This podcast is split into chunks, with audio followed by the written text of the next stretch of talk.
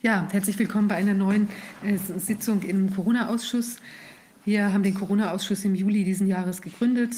Vier Rechtsanwälte. Heute sind wir alle wieder in alter Frische beisammen. Dr. Rainer Füllmich, lauter Haftungsrechtler, ich sage es gleich zusammenfassend vorweg, Antonia Fischer und Dr. Justus Hoffmann. Mein Name ist äh, Viviane Fischer, bin Rechtsanwältin und Volkswirtin. Ja, heute haben wir uns zusammengefunden, um ähm, uns die, die weiteren Dominosteine im im Spiel, um den PCR-Test anzuschauen. Jetzt ist so eigentlich ein, ein Hauptgeschütz, was wir heute hören wollten in Bezug auf den Dominostein oder ein, die Dominosteine, den äh, der Dr. Mike Jeden, äh, der Ex-Forschungsleiter von Pfizer, ist jetzt überraschend krank geworden. Also er hat uns das auch glaubwürdig versichert, dass er den Termin mit uns ähm, äh, verlegen möchte. Und wir bleiben da dran, nur haben ihn jetzt sozusagen nicht heute schon parat. Ähm, ja, das ist etwas bedauerlich. Wir werden uns aber gleich mit der Frau Professor Kämmerer und noch ähm, dem wahrscheinlich Herrn Skolio äh, über die nochmal der PCR-Geschichte annehmen. Da kommen äh, ständig neue Informationen raus. Also es ergibt sich ein immer deutlicheres Bild, was sich da so tut. Also wir haben auch einige Sachen, die sich jetzt erst im Laufe der Woche bestätigen werden. Insofern ist es vielleicht gar nicht schlecht, dass wir mit Mike Jeden dann einen anderen Termin nochmal finden und dann können wir das vielleicht noch mal ein bisschen rund machen. Unter Umständen warten wir da auch nicht bis wieder die zur normalen Ausschusssitzung, sondern könnten vielleicht auch ein, ein Sonder, eine Sondersitzung per Zoom dann mit ihm da schedulen. Ja, ähm, ja wollten jetzt noch mal ein paar Sachen sagen. Also es entstehen ja ähm, äh, jetzt doch enorme rechtliche neue Konstellationen. Wir haben, also ich hatte mit äh, Dolores Cahill telefoniert und einer, also der unserer Immunologin, mit der wir da ja in ständigem Austausch stehen und auch einer juristischen ähm, Mitarbeiterin. Und die haben mir berichtet, sie sind sehr entsetzt. Also da gibt es offenbar eine neue Gesetzgebung in England, die so ineinander greift, drei, drei ähm, quasi drei rechtliche Normen, die man gar nicht auf den ersten Blick so zusammenbringt ähm, wo jetzt geregelt ist, dass man in England eben Kinder, also die zum Beispiel in der Schule auffällig werden, weil sie irgendwie erkältet sind, äh, Fieber haben oder so, die kann man äh, dann einfach aus der Schule wegnehmen und auch irgendwo hin verbringen. Und dann ist es so geregelt, dass wenn den Kindern dann irgendwas geschieht in dieser Quarantäne oder wie man das nennen möchte, also selbst bis zum Tod sind die Personen, die sich um die Kinder gekümmert haben, nicht haftbar. Also das ist schon wirklich äh, sehr, sehr schockierend, muss man sagen. Haben wir da Konkretes? Wir bekommen von der Fiona da Informationen. Und ich habe aber auch Ähnliches oder sagen wir mal in andere Richtungen, aber auch in, in Richtung Gewalttätigkeit quasi, ähm, kriegen wir jetzt Informationen eben aus, aus, ähm, äh, aus Polen dass da Zwangsimpfungen möglich sein sollen. Gleiches habe ich gehört aus Spanien. Das gucken wir uns alles noch mal näher an. Und auch in Australien, da ist zumindest geregelt, dass die, also da wissen wir ja eigentlich schon, ich glaube, da hatte ich eine Norm auch schon gesehen, aber da ist es jetzt mit 60.000 Euro Strafe belegt, wenn man sich nicht impfen lassen möchte und eben oder fünf Jahre Knast. Also es dreht, ähm, es wird sozusagen enorm juristisch jetzt aufgedreht.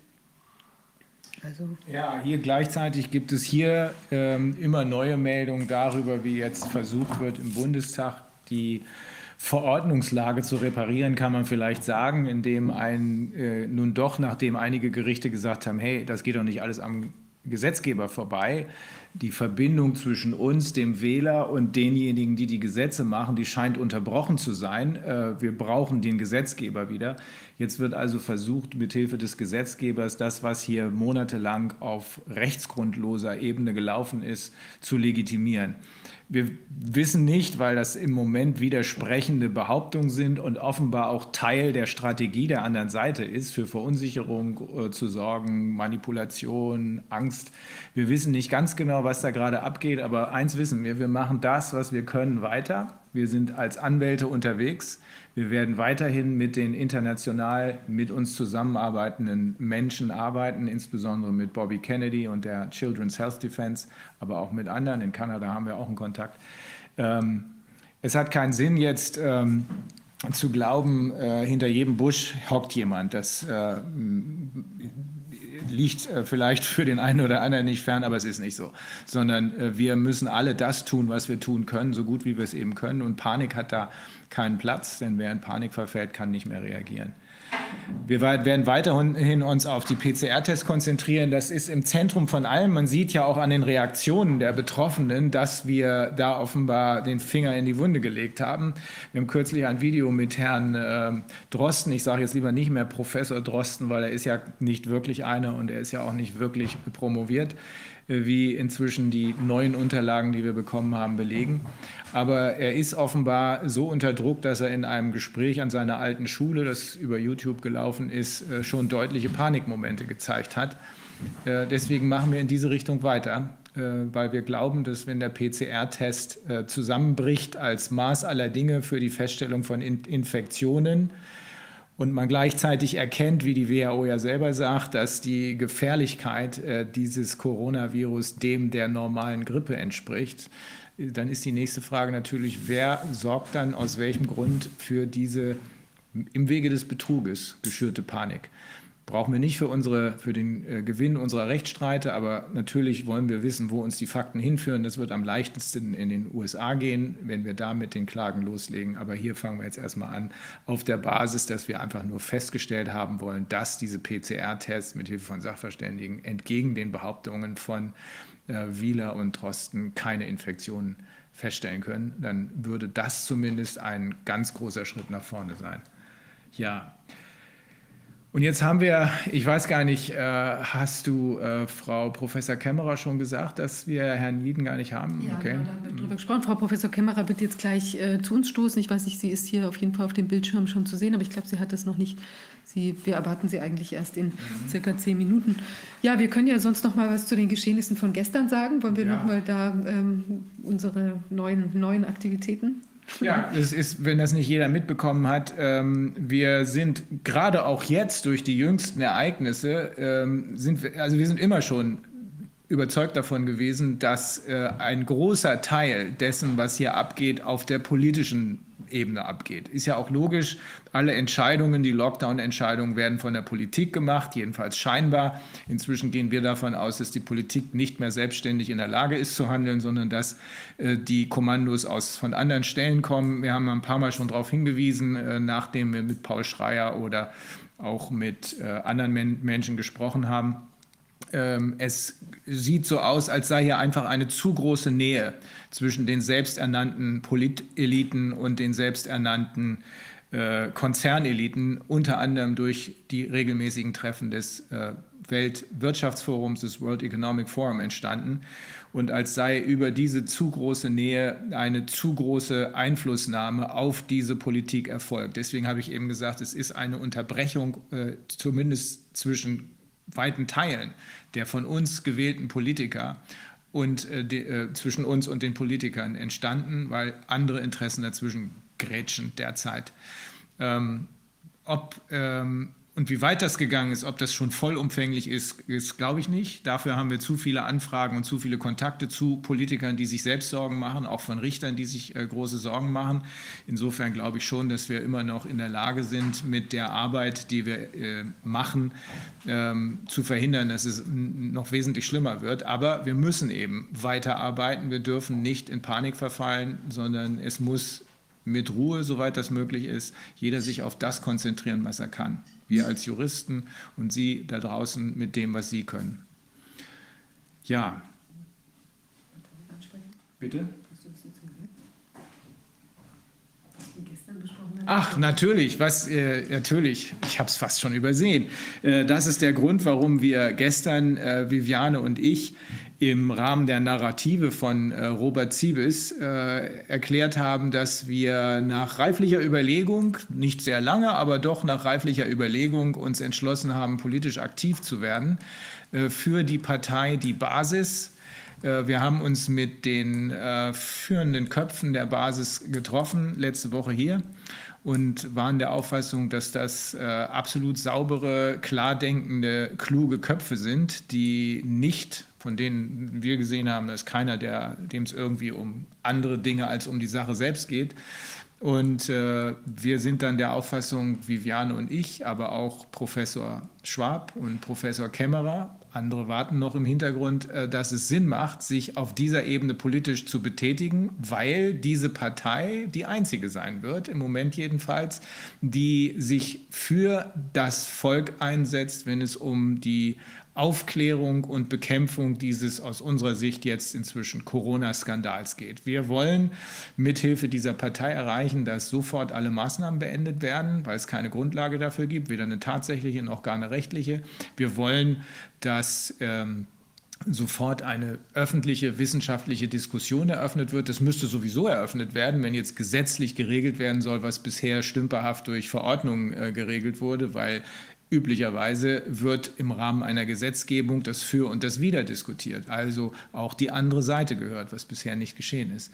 Und wir wollen, dass, ähm, wenn wir soweit sind, dass wir hier einen Stopp erreicht haben, äh, eine juristische Aufarbeitung sowohl auf zivilrechtlicher als auch auf strafrechtlicher Ebene folgen wird, damit diejenigen, die hierfür verantwortlich sind, es geht um Verbrechen gegen die Menschlichkeit, das wird immer deutlicher.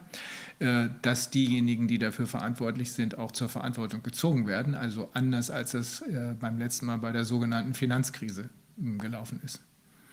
Ja, also ähm, das ist tatsächlich so, dass uns auch merkwürdigerweise jetzt auch mit der Basis äh, verbindet uns auch der, wo du äh, gerade angesprochen hast, Verbrechen gegen die Menschlichkeit. Da äh, ist jetzt, wir hatten ja den äh, Volker Reusing hier im, im, äh, im Zoom und da ist es ja so, dass er quasi mit seiner Frau, der Sarah Lucia Reusing, die bereiten das ja jetzt wirklich vor. Also das wird jetzt, wir, es geht Anfang nächster Woche geht die Pressemitteilung raus, Zeugen werden gesucht, genau für Opfer der Schockstrategie und eben Leute, die durch diese Masken bei der Geburt und was weiß ich betroffen sind, da in dieser vielfältigen Art und Weise wird eine Liste auch zu sehen sein, ähm, wo man eben genau sehen kann, ob man da betroffen sein könnte. Und da wäre es toll, wenn eben möglichst viele Leute uns das auf Deutsch und idealerweise auch auf Englisch zuschicken könnten, die, ähm, die entsprechenden ähm, Tatsachenberichte.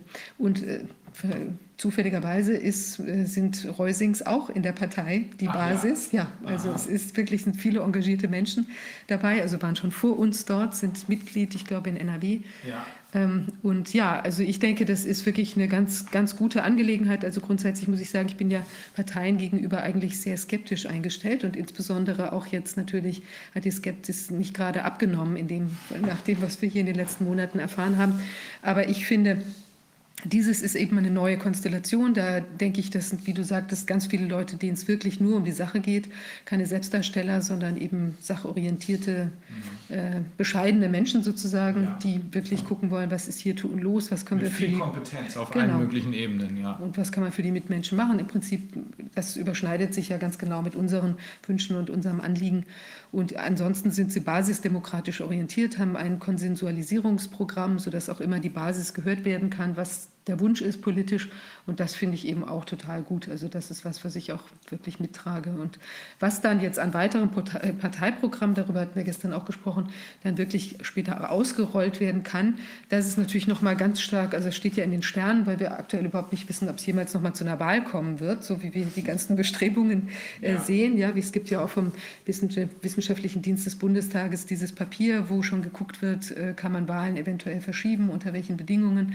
Ähm, also vor dem Hintergrund wissen wir das, wissen wir überhaupt nicht, was da uns erwarten kann. Aber natürlich würde es, wenn wir, wenn man da weitermachen könnte, dann in entsprechender normaler äh, Politverwaltungstätigkeit wird es natürlich auch um nachhaltige Themen gehen und um soziale Gerechtigkeit, um all diese Dinge. Ja, aber das wird eben wird man sehen müssen. Und wir wissen von unseren äh, politischen Freunden aus Holland. Ähm, dass die uns zum Beispiel sagen, sie bereiten sich auch mittels Parteien, gibt es auch, die haben auch eine Partei gegründet, meine ich, oder unterstützen eine Partei sehr stark, die schon freiheitlich orientiert war.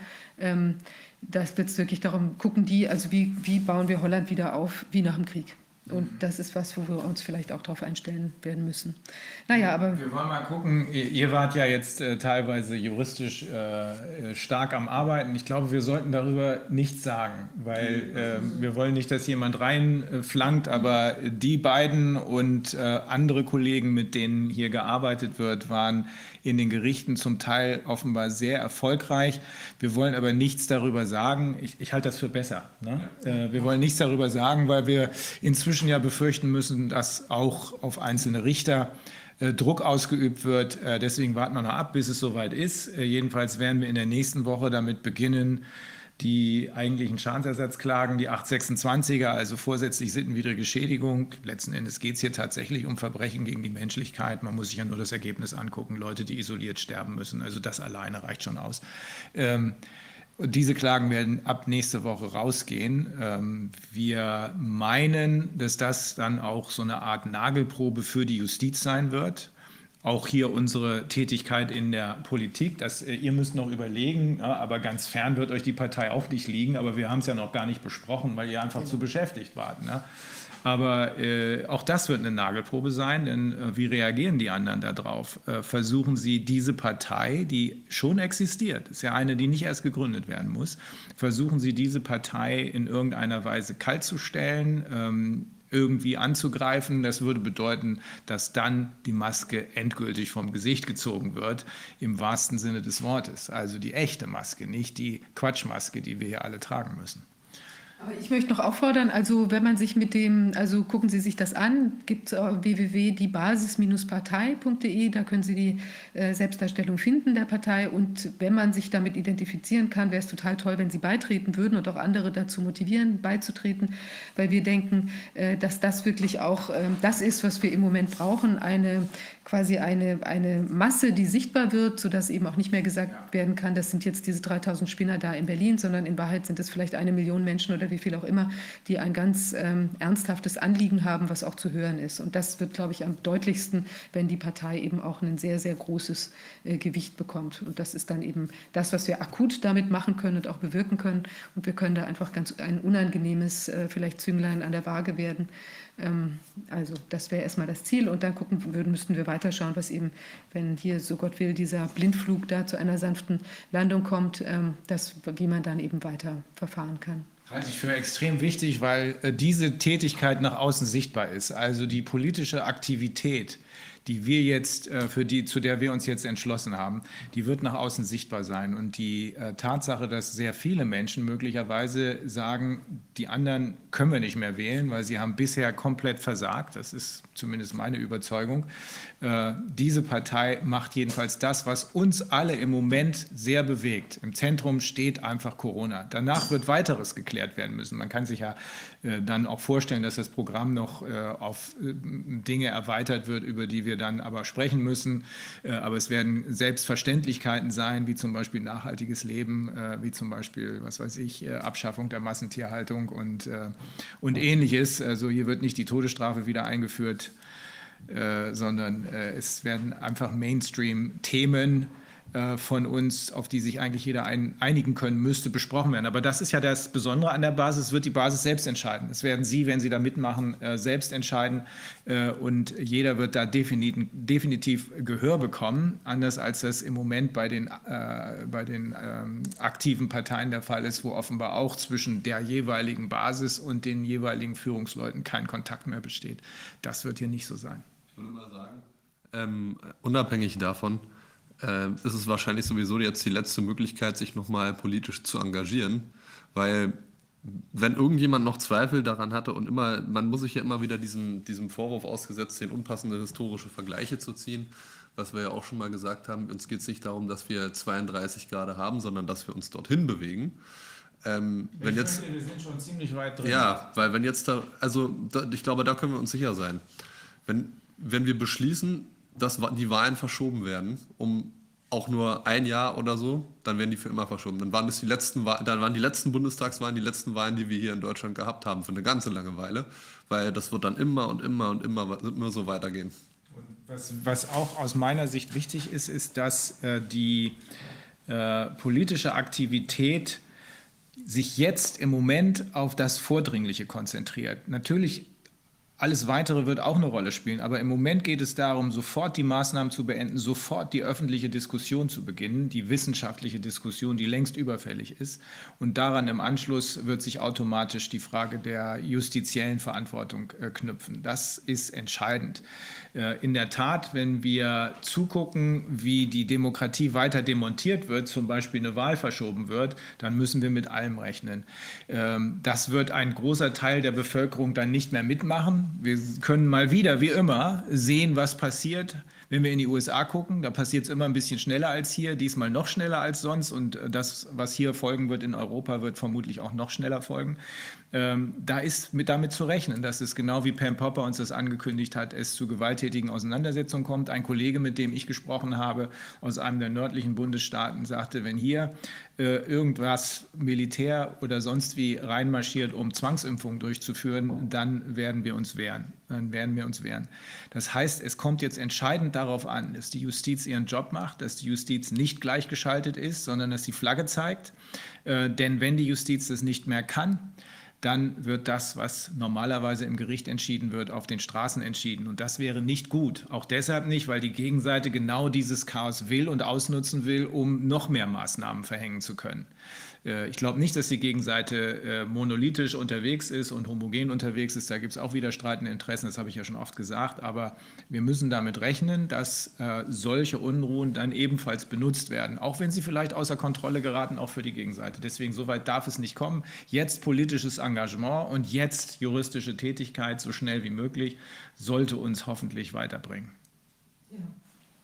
Ein schönes äh, Schlusswort für diesen Moment. Jetzt gucke ich mal, ob die Frau Kämmerer jetzt irgendwie, ähm, sie ist da, aber was ist hat sie hier? Sie hat, ähm,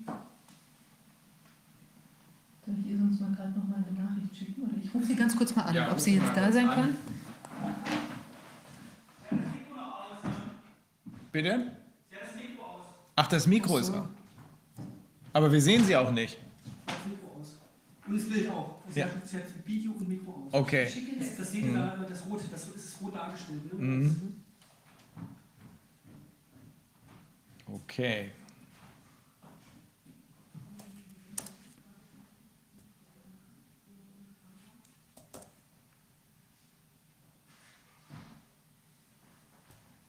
Sollen wir kurz eine Pause geben?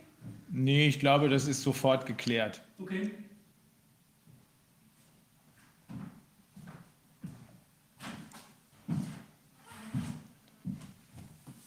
Also. Ja.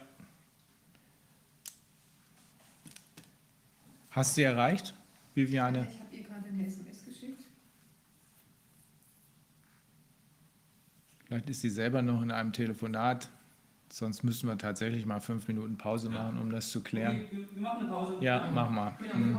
Ah, nein, alles klar, alles klar, sie ist da. Sie nur noch nicht hören. Das, genau. Sie müssen nur noch das Mikro anmachen. Soll ich mal das kleine Dings, ich mache erstmal weg, dieses Teil da.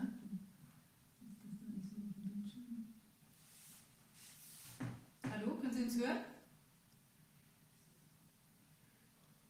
Wir, äh, also, Sie können uns hören, aber wir können Sie nicht hören.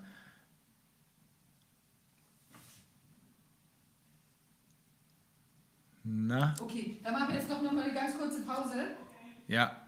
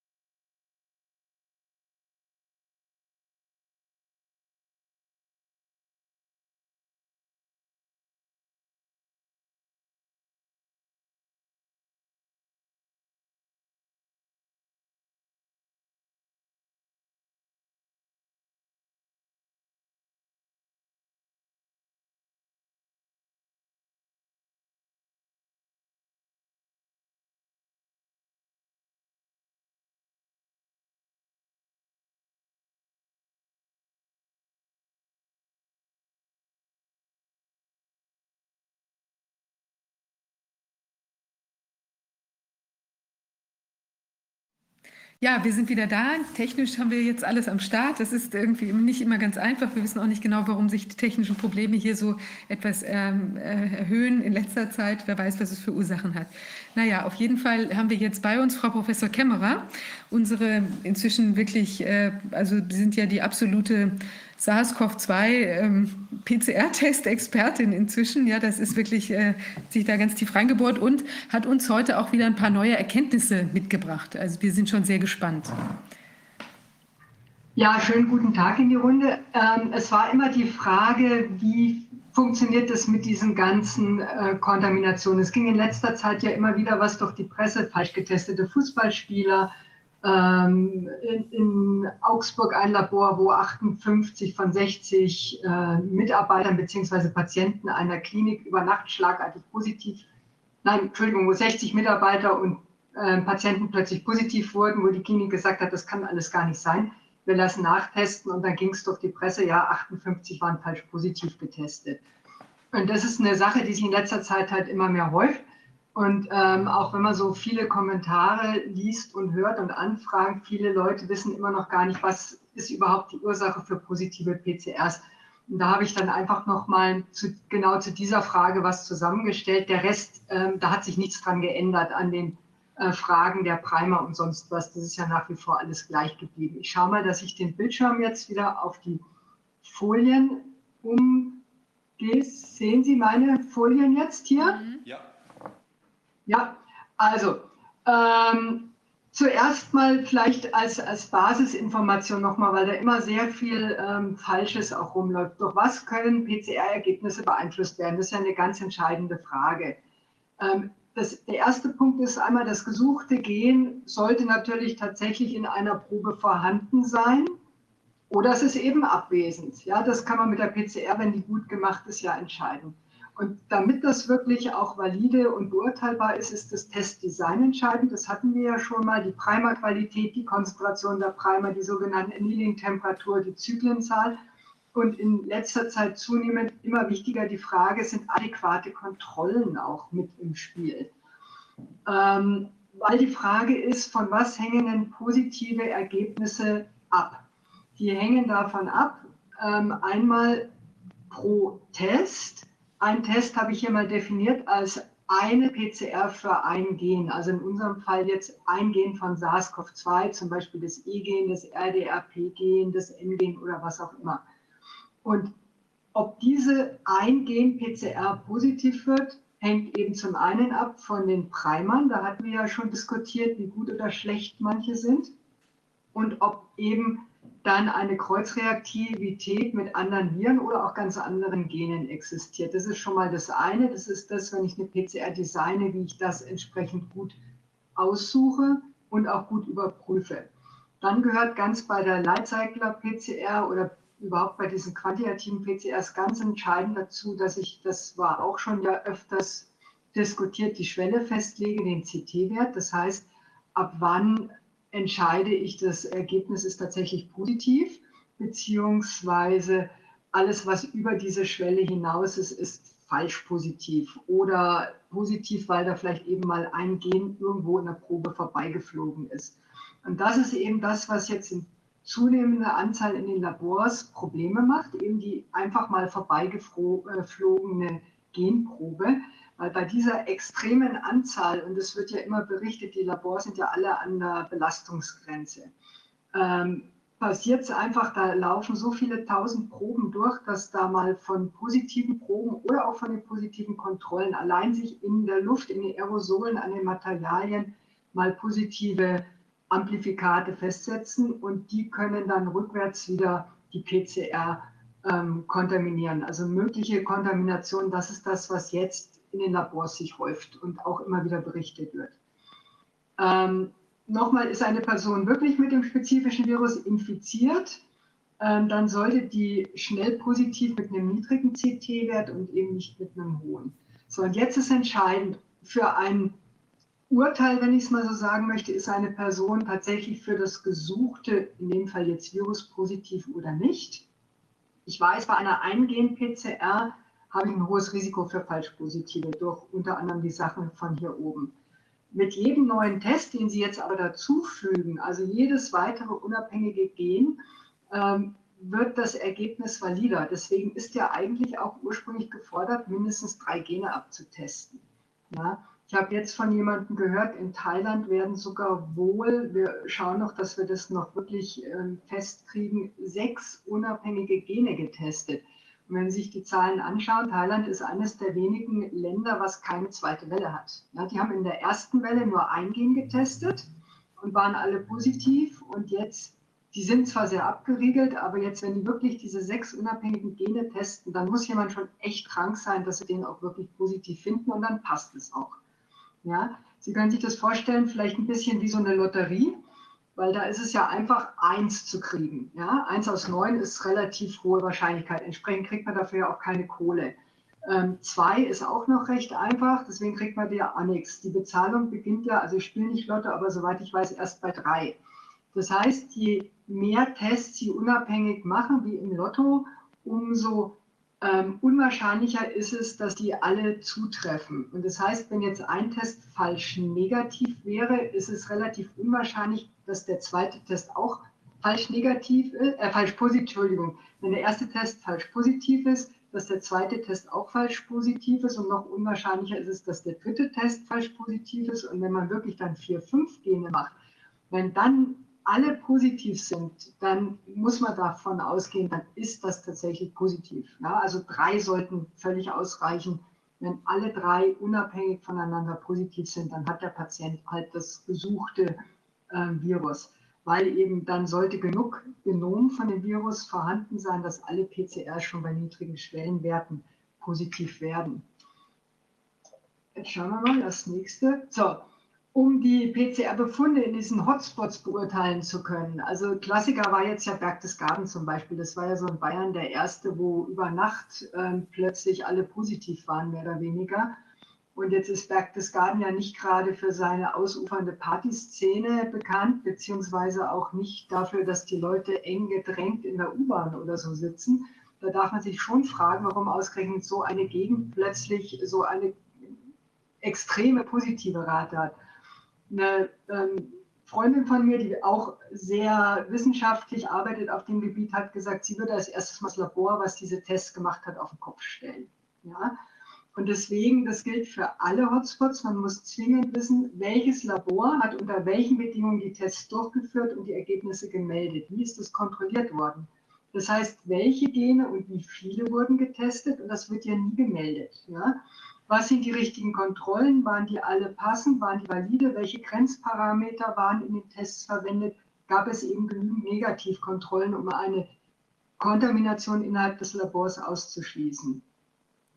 Ähm, und weil ja jetzt aktuell, wir rollen ja wieder auf die normale Herbst-Winter-Grippe, Schrägstrich normale Erkältungswelle zu, sollte man eben auch wissen, dass ja fast alle Atemwegsviren, da gibt es ja verschiedene wie Influenza, Rhino, Parainfluenza, Adeno, Corona, äh, das RSV-Virus und so weiter, verursachen fast immer exakt die gleichen Symptome. Das heißt, man hat halt eine Erkältung oder eine fiese Erkältung oder Grippe mit allen Symptomen.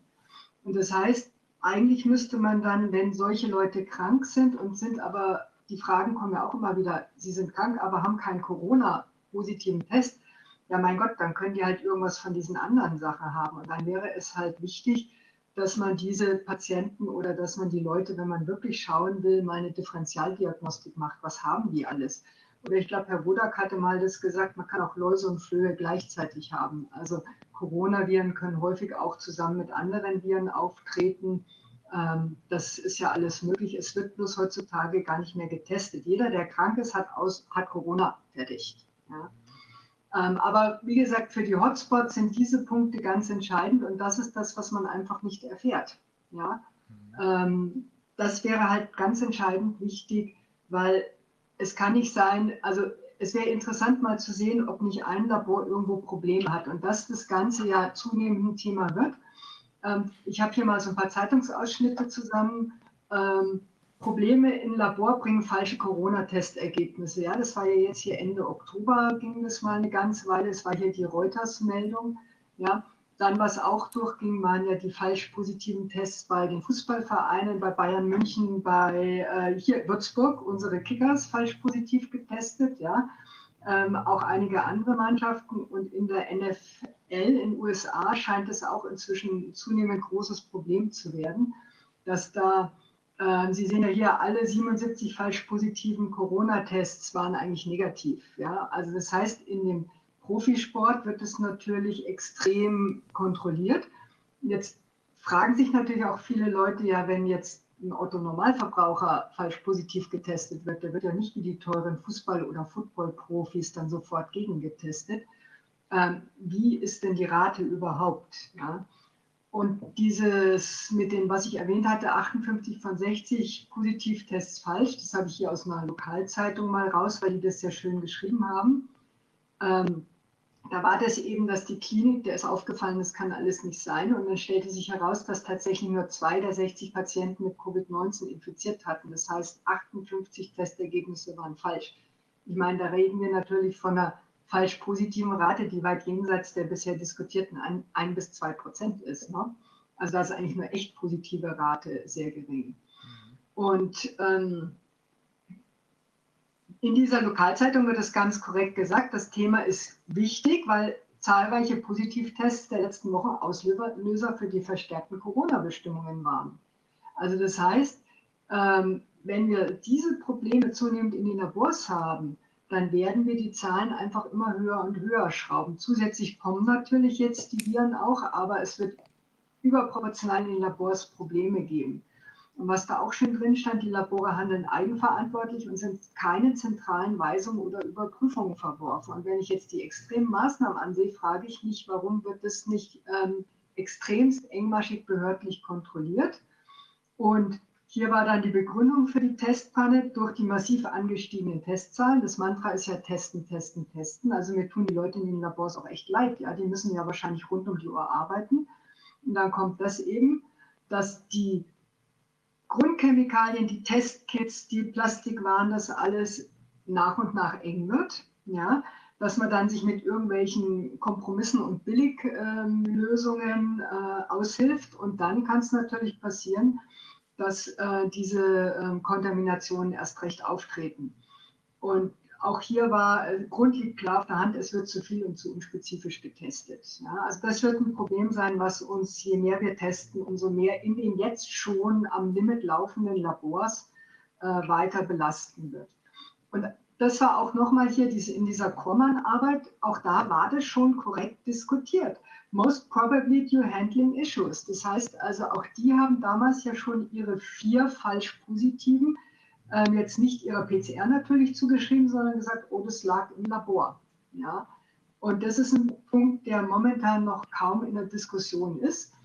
Und Herr Drosten hat ja schon Gott sei Dank zu allem was gesagt. Und in seinem Podcast, da kann man das jetzt auch sehr schön nachlesen. Und ich habe da in der Folge 40 gefunden, dass er exakt diese Sachen schon angesprochen hat. Er diskutiert da ähm, ja, eine PCR von den Franzosen, die ja gezeigt hatten, dass angeblich schon vor Weihnachten in Frankreich das Virus war und setzt sich da sehr kritisch mit dieser Arbeit auseinander. Ähm, aber schön finde ich das hier. Er diskutiert, dass eine sehr hohe Konzentration der Positivkontrolle in der PCR eingesetzt war. Das tut man nicht, denn man weiß, wenn man sehr viel Kontrollmaterial das ist eine Kopie des Virusgenoms, in die Reaktion reintut, dann hat man ein ganz hohes Risiko, dass das rüberhüpft in ein anderes Testgefäß. Wir sprechen da von Kreuzkontamination. Und dass man sich selber seine Testreaktion verschmutzt durch die Positivkontrolle. Und das ist exakt das Problem. Jeder, der viel mit PCR arbeitet, weiß, man wird irgendwann paranoid, weil man eben sich sein Labor mit seinen eigenen Amplifikaten, wenn man Pech hat, verseucht. Ja? Ähm, das heißt also, der beste PCR-Test nützt nichts, wenn durch falsche Handhabung Kreuzkontaminationen äh, stattfinden. Ja, also eigentlich muss man, wenn sowas passiert, das ganze Labor zumachen, räumen, alles wegschmeißen, alles putzen und dann wieder von vorne anfangen. Das habe ich bei meiner Doktorarbeit leider dreimal machen müssen und praktisch jeder, der das macht, der kennt das, das ist eine Katastrophe zwei Wochen lang umziehen. Ein Kollege hat gesagt, der ist schon dreimal mit seinem Labor umgezogen, weil sie eben auch so eine Kontamination drin hatten. Das ist auch ganz normal und normal behebt man das, aber die Labors jetzt arbeiten ja einfach weiter, müssen sie ja auch und damit bleiben die Kontaminationen in der Nachweiskette. Dass das Ganze auch schon mit Grundchemikalien zu tun hat, das ist hier schon bereits vom, äh, eine Arbeitsgruppe vom Friedrich-Löffler-Institut. Friedrich Löffler, das sind wirklich Leute, die sich auskennen. Ja? Ähm, das heißt also, eine extrem sachkundige Institution hat das Problem mit den Kontaminanten der Grundchemikalien. Da sind die Primer schon mit der Positivkontrolle verseucht geliefert worden, ja, schon publiziert. Und der Herr Mettenleitner ist der Präsident vom Friedrich-Löffler-Institut und der Herr Konrads der Vizepräsident. Also das heißt, die standen beide hiermit auf dieser ähm, Publikation drauf. Und da steht hier, we report the occurrence of contaminations of commercial primers, probe sets with a SARS-CoV-2 target sequence of the RT-qPCR as an example for pitfalls during PCR diagnostics affecting diagnostic specificity. Also das heißt, wenn Sie natürlich ähm, ein Testkit bekommen, in dem ist sozusagen schon mal die Positivprobe drin, weil die alle in derselben Einheit hergestellt werden und mal schnell rüberfliegen können, dann testen sie halt immer wieder mal positiv. Das war jetzt nicht so, dass die jede Probe falsch positiv hatten, sondern da flog halt äh, nur ein paar Moleküle rum und das war halt zufällig. Ja? Nur weil die das sehr systematisch getestet haben, ist es überhaupt aufgefallen. Ja? Und es gab hier aus Bangladesch schon mal eine Publikation, sehr viel früher. Die haben sogar das in wirklich kommerziellen Kompletttestkits nachgewiesen, dass die eben ähm, falsch positive hatten. Also das ist ein Problem, was auch tatsächlich publiziert ist und auch zunehmend auftaucht. Wieder zu dem äh, Podcast. Ähm, da ging es eben um diese französische Arbeit und Herr Drosten fordert völlig korrekt eine zweite oder dritte PCR zur Befundbestätigung. Ne? Er sagte, hier dazu würde gehören zusätzlich zu einer zweiten oder dritten Bestätigungs-PCR. Also er geht schon selbstverständlich davon aus, dass das jeder macht. Ja? Und dann fordert er weiter, auch das Virus zu sequenzieren. Das, das, was ich auch schon mal gesagt habe, man weiß ja gar nicht, was da drinnen ist. Ja? Und er sagt auch völlig korrekt, das ist heutzutage technisch sehr einfach. Also das heißt, Herr Drosten fordert völlig korrekt, man muss mindestens drei PCRs machen und im Idealfall zumindest am Anfang, das, was man da als positives Ergebnis hat, erstmal zu sequenzieren. Ja? Wenn das so in allen Labors umgesetzt würde, dann könnte man erst die Lage wirklich tatsächlich auch valide äh, beurteilen. Ja? Und ähm, er bemängelt eben hier nochmal explizit, es wäre so einfach gewesen, und so ist es ja auch, weil dieser Bestätigungstest gleich mehrere PCR-Zielgene abgreift. Ja? Das hätte man in dieser Veröffentlichung zeigen können und auch müssen. Da ist es gar nicht versucht worden zu sequenzieren, obwohl, also er wiederholt diese Forderung. Das heißt, man kann nur sagen, Herr Drosten bemängelt völlig korrekt, dass diese mehreren Gene als Bestätigungstests nicht gemacht oder nicht gezeigt wurden und dass keine Sequenzierung vorgenommen wurde. Das heißt jetzt für mich, wenn ich das hier jetzt so höre und lese, er weiß selbstverständlich völlig korrekt, was kann ich und was darf ich mit einer PCR machen und was nicht, damit ich die Ergebnisse auch wirklich richtig werten kann. Und jetzt darf ich, also frage ich mich, wenn ich das lese, Herr Drosten ist ja der Top-Virologe, der einen extremen Einfluss auf oh, die Politiker hat und auf deren Handlungen. Er weiß das alles. Warum sagt er nicht mit seinen Tweets und sowas, liebe Leute, also ihr testet falsch. Ihr müsst es so, so und so machen. Und nur dann können wir das Ganze wirklich auch bewerten. Und ich denke, das wird das sein, was extrem wichtig ist, zusätzlich zu diesen Kontaminationen, die jetzt noch in nächster Zeit kommen. Also das ist tatsächlich etwas, wo man sagen muss, warum. Es wissen alle Wissenschaftler, es wissen auch die ganzen Virologen, dass da was mit den Testarten falsch läuft. Warum wird das nicht so von den Leuten nur so nebenbei in den Podcasts erwähnt, aber nicht als Hauptforderung mal in die Öffentlichkeit gebracht? Die, die Frage. Ja, und das wollte ich noch zeigen. Das ist ein ganz schönes altes. Ja? Nee, nee, nur zu. Das ist, das ist ein schönes altes Bild ähm, aus Wikipedia. Ähm, das erinnert ja an die ganzen Bilder, die uns jetzt gezeigt wurden mit der SARS-CoV-2-Pandemie. Ähm, das ist hier, Sie sehen ja hier die, die äh, Pandemie 1892, die vermeintlich russische Grippe, wo viele Wissenschaftler jetzt ja schon sagen, naja gut, wahrscheinlich war das damals schon eine Corona-Pandemie. Und da wurden den Leuten in den Zeitungen auch dieselben Bilder gezeigt, ja, Särge, Kranke, Trauernde hier. Ähm, also es, 1892 war schon genau dieselbe und auch damals ist definitiv, es sind, so schlimm wie es ist, aber das Leben ist nun mal leider endlich. Es sind auch damals definitiv, ist beschrieben, nur alte Leute gestorben. Und die jungen Leute, die haben zwar die Krankenhäuser und die Krankenstuben gefüllt, aber die haben es halt überlebt. Ja. Also das heißt, man hat damals extrem viel Ähnlichkeit gehabt, nur dass sie noch keine PCR hatten. Deswegen haben sie nicht die ganze Welt lahmgelegt. Ja. Aber wie gesagt, das ist jetzt leider auch nichts Neues, sondern sowas kommt halt immer wieder. Ja, das waren die Sachen, die ich Ihnen äh, zeigen wollte. Ähm, äh, wir, äh, wir diskutieren ja inzwischen hier im Ausschuss und auch sonst ja. eigentlich auf zwei Ebenen. Äh, die eine Ebene ist die, wo wir inzwischen zu der Überzeugung gelangt sind, anhand der Tatsache, dass erstens die Gefährlichkeit des Virus bei der einer Grippe liegt, wie die äh, WHO in Übereinstimmung mit Ioannidis sagt, und zweitens die PCR-Tests per se nicht in der Lage sind, Infektionen festzustellen. Äh, da diskutieren wir die Frage immer mehr, was steckt dahinter? Warum wird hier dann offenbar im Wege falscher Tatsachenbehauptungen oder des Betruges ähm, Panik geschürt? Das ist die eine Ebene, die wir in der Öffentlichkeit noch nicht diskutieren können, weil ähm, wir erstmal die erste Ebene klären müssen, nämlich ist es tatsächlich so, wie ich eben sozusagen unterstellt habe, ist es tatsächlich so, dass die Gefährlichkeit des Virus bei 0,14 Prozent äh, liegt. Infection Fatality Rate ist es tatsächlich so, dass der PCR-Test nicht in der Lage ist, äh, per se jedenfalls nicht in der Lage ist, Infektionen festzustellen, sondern dass ein positiver Test erstmal gar nichts aussagt. Das, ich wollte da noch mal fragen, Frau Professor Kämmerer wenn wir, so wie wir es ja auch mit den amerikanischen Kollegen diskutiert haben, sagen, der PCR-Test kann keine Infektionen feststellen. Wenn wir dann aber sehen, in der, eben in der Erörterung, äh, dass es doch möglich ist, wenn man den PCR-Test äh, ich will es mal laienhaft formulieren, spezifischer macht, wenn man also mehr Gene testet, wenn man nicht so viele Cycles benutzt, äh, doch möglich ist, äh, eine, eine äh, Infektion festzustellen. Wie kann man das, wie kann man das in Einklang bringen? Einmal die Behauptung, es geht eigentlich gar nicht und dann, wenn man anders vorgeht, dann geht doch was.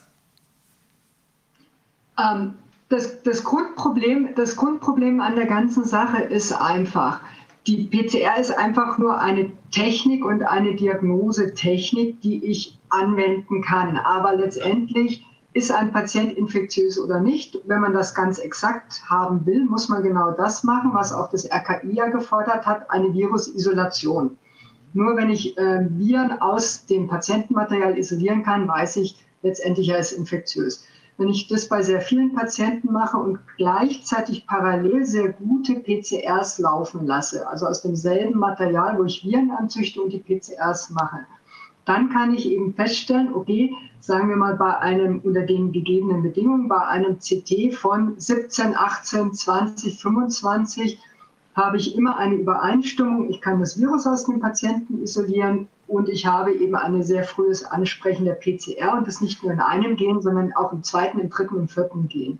Dann kann ich sagen, wenn ich das so mache, ist die Wahrscheinlichkeit schon extrem groß. Wenn ich dann das bei mehreren Patienten gemacht habe und dann mache ich die nächsten Patienten, dass das dort auch so sein wird.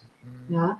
Also das heißt, äh, das ist ja das, was ich gesagt habe. Das Entscheidende ist, die PCR selber ist nicht per se schlecht oder gut, sondern es ist immer die Tatsache, wie wende ich sie an und wie habe ich sie abgeglichen mit den, mit den Tatsachen. Ja, wenn Sie an diesen, dieses Phantom von ähm, Heilbronn war das, glaube ich, diese Geschichte denken. Die NSU, die, der NSU-Mord.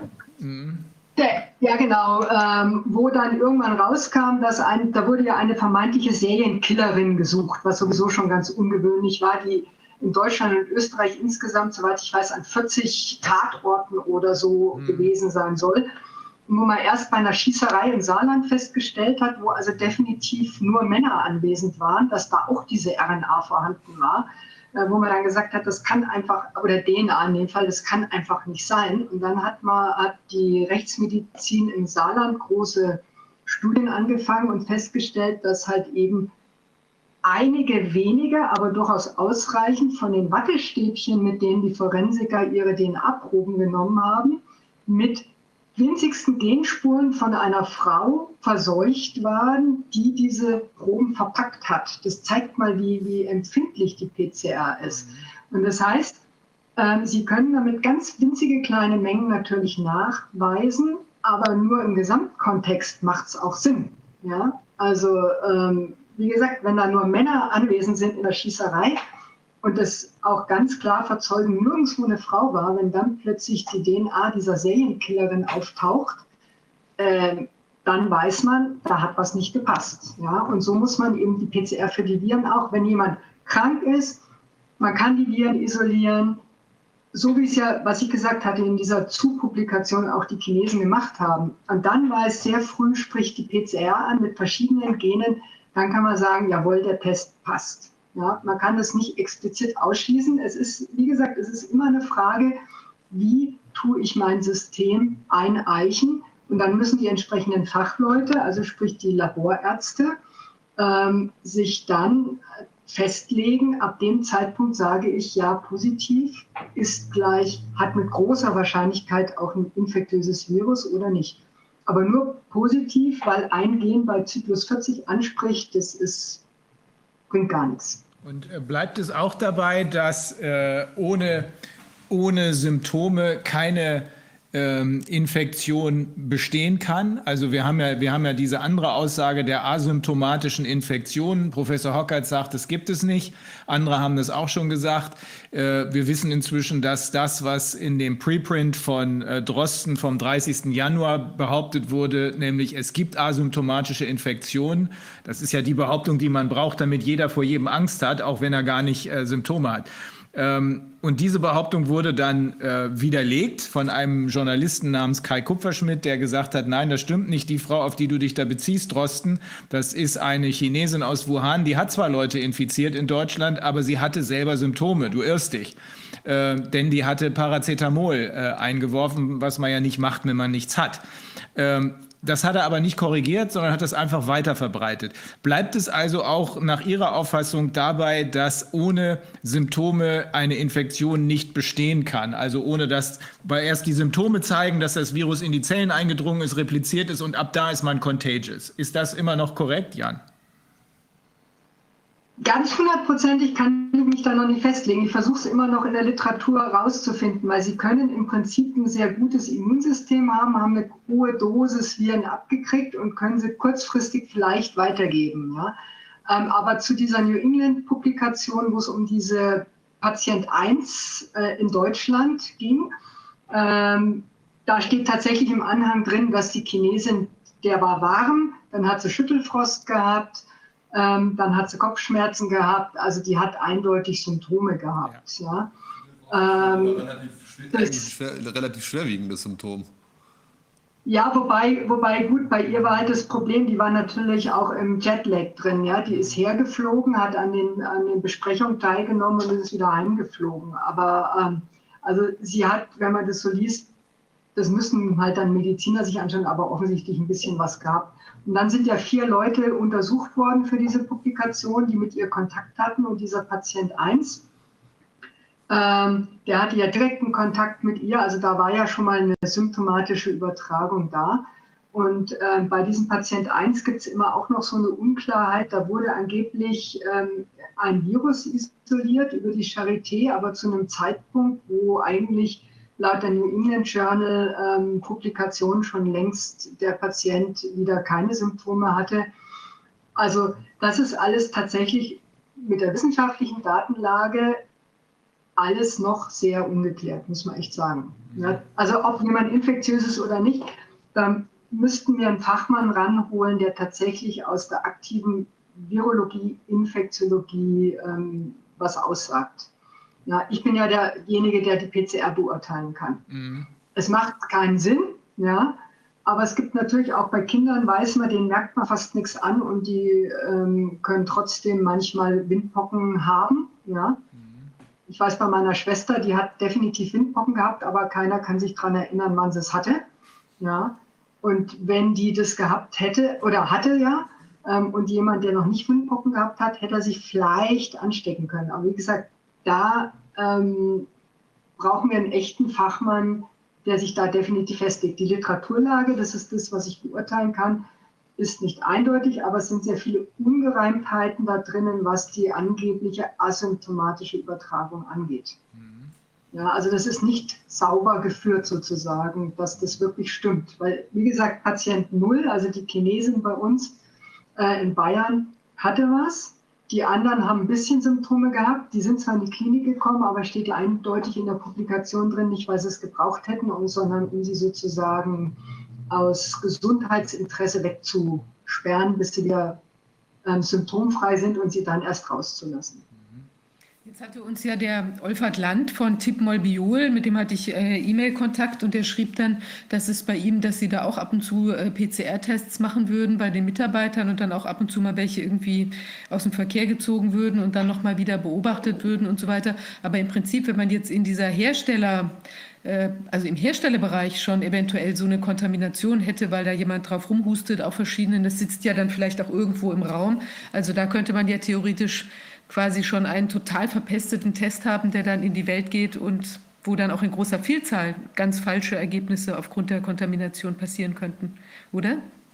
Ja, das, das, größere Risiko ist, die Tests fahren ja nicht mit kompletten Viren als Kontrolle, sondern die fahren mit zu dem Test passend hergestellten, ähm, auch wieder ähm, künstlichen Nukleinsäureabschnitten. Mhm. Und die werden häufig in denselben ähm, Herstellungseinheiten hergestellt. Und da kann natürlich was schiefgehen. Und das ist sehr viel potenter, als wenn ein Mitarbeiter mal hustet. Ja, weil da, dass dann mal ein so ein Virus in so ein Reagenzglas reinfällt, was da verschraubt wird, das ist lange nicht so gefährlich, wie wenn ich hochkonzentriert diese Positivkontrollen habe und die dann, und so war es ja bei dem, was von dem Friedrich-Löffler-Institut beschrieben hat, das waren ja eindeutig diese RNA-Positivkontrollen, die in den äh, Primer-Sendungen ähm, dann schon quasi ab Werk mit dabei waren. Also ist die größere Gefahr. Wo was passieren kann, ist, das war ja hier in Bayern auch, dass dann Mitarbeiter an den Teststationen äh, positiv waren. Mhm. Ja. Man hat dann eigentlich erfahren, ob die wirklich krank waren, aber wenn natürlich diejenigen, die die Abstriche machen, selber auch ähm, krank sind, dann ist die Gefahr, dass die wieder was kontaminieren, auch nicht gleich null. Also wenn der PCR-Test richtig eingestellt ist, ähm, was die Zyklen angeht, was die Temperatur angeht, was die ganzen Parameter angeht, äh, dann kann er äh, dann kann ein Positivtest darauf hinweisen, dass tatsächlich das Virus vorhanden ist, aber bleibt es dann trotzdem dabei, dass er immer noch nicht unterscheiden kann, ob es sich um äh, totes oder äh, lebendes Material, also replizierbares Material handelt? Okay, und das ist die Kernaussage. Das ist die Kernaussage. Deswegen kann der PCR-Test per se nicht sagen, ob jemand infiziert ist oder nicht, in, im Sinne der herkömmlichen Definition, wie sie jeden zum Beispiel gemacht hat, Hot Infection, Cold Infection, erst wenn es in der Zelle drin ist und repliziert ist, dann ist es contagious. Das ist für mich eigentlich sehr wichtig, weil so müssen wir es den Amerikanern auch erklären. Äh, denn ich weiß, dass die sich auch fragen, äh, wie kann ich sagen, das geht nicht. Und auf der anderen Seite, wenn ich das Ganze richtig einstelle, dann kann ich doch jedenfalls das Virus nachweisen, aber eben nur das Virus und nicht, ob es sich um ein replizierbares, lebendes äh, Material. Es kann ja eben auch von der Erkältung im äh, Abwehrkampf des Immunsystems gegen die Erkältung übrig bleiben. Jetzt habe ich es kapiert, alles klar. Man, man kann sogar noch ein bisschen eingrenzen. Man kann nicht das Virus, sondern das Virusgenom nachweisen. Das heißt, das ist, also die PCR ist ein reiner Nukleinsäure-Nachweistest. Ja, das alles andere ist eine Korrelation. Ich kann natürlich sagen, wenn sehr früh sehr viel mit verschiedenen Genen Virusgenom nachzuweisen ist, dann wird da wohl auch das Virus sein und dann die nächste ähm, quasi Korrelation ist, dann wird das wohl auch infektiös sein. Mhm. Aber die PCR als solche kann immer nur Nukleinsäure nachweisen. Mhm. Die wird nie einen lebenden Organismus nachweisen können. Dann ist es, dann ist ja, die das Aussage. Ist immer nur eine Spur. Mhm. Dann ist die Kernaussage doch nach wie vor richtig. Wenn wir uns nur den Drosten-Test angucken, wir haben ja eben gesehen, Sie haben es ja in dem, äh, Sie haben ja alles gelb markiert in den äh, ganzen Podcasts, also eigentlich eine Detektivarbeit. Äh, er hat alles gewusst. Er hat alles gewusst. Ja. Trotzdem hat er seinen Test auf 45 eingestellt und trotzdem hat er, glaube ich, nur ein Gen getestet. Ähm, ich, äh, wenn ich das als Jurist sehe auf den ersten Blick, äh, würde das für mich bedeuten, hier hat jemand in dem Wissen dass das so nur zu positiven äh, Ergebnissen führt, die aber überwiegend false positive ist, äh, sind. Hier hat jemand ganz bewusst den Test so eingestellt. Äh, können, würden, haben Sie eine andere Erklärung dafür, als dass es hier bewusst darum ging, möglichst viele false positives äh, zu produzieren?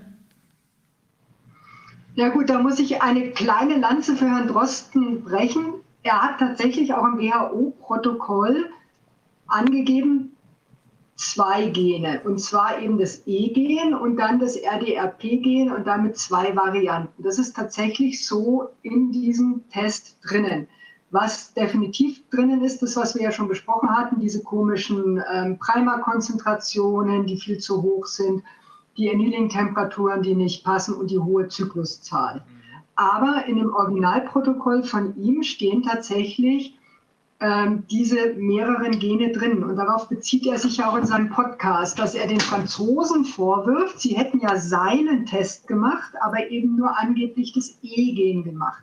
Also das heißt, zwischen der eigentlichen Publikation, abgesehen mal von den ganzen ähm, Problemen der PCR, die da drin stecken, weil eigentlich das Design nicht gut ist, zumindest in der Ursprungsform steht tatsächlich drin, man braucht diese Confirmatory-Tests.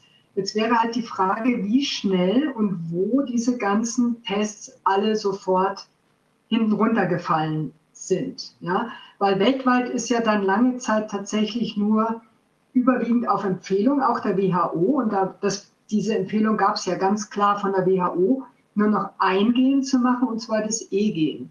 Also ist die Frage sozusagen, Herr Drosten und seine Mitarbeiter haben eine PCR gemacht, wie gesagt, mit den entsprechenden Schwächen, die wir schon besprochen hatten. Aber es steht sowohl in der Publikation als auch in dem WHO-Protokoll drin, eigentlich müsste man diese Bestätigungstests machen.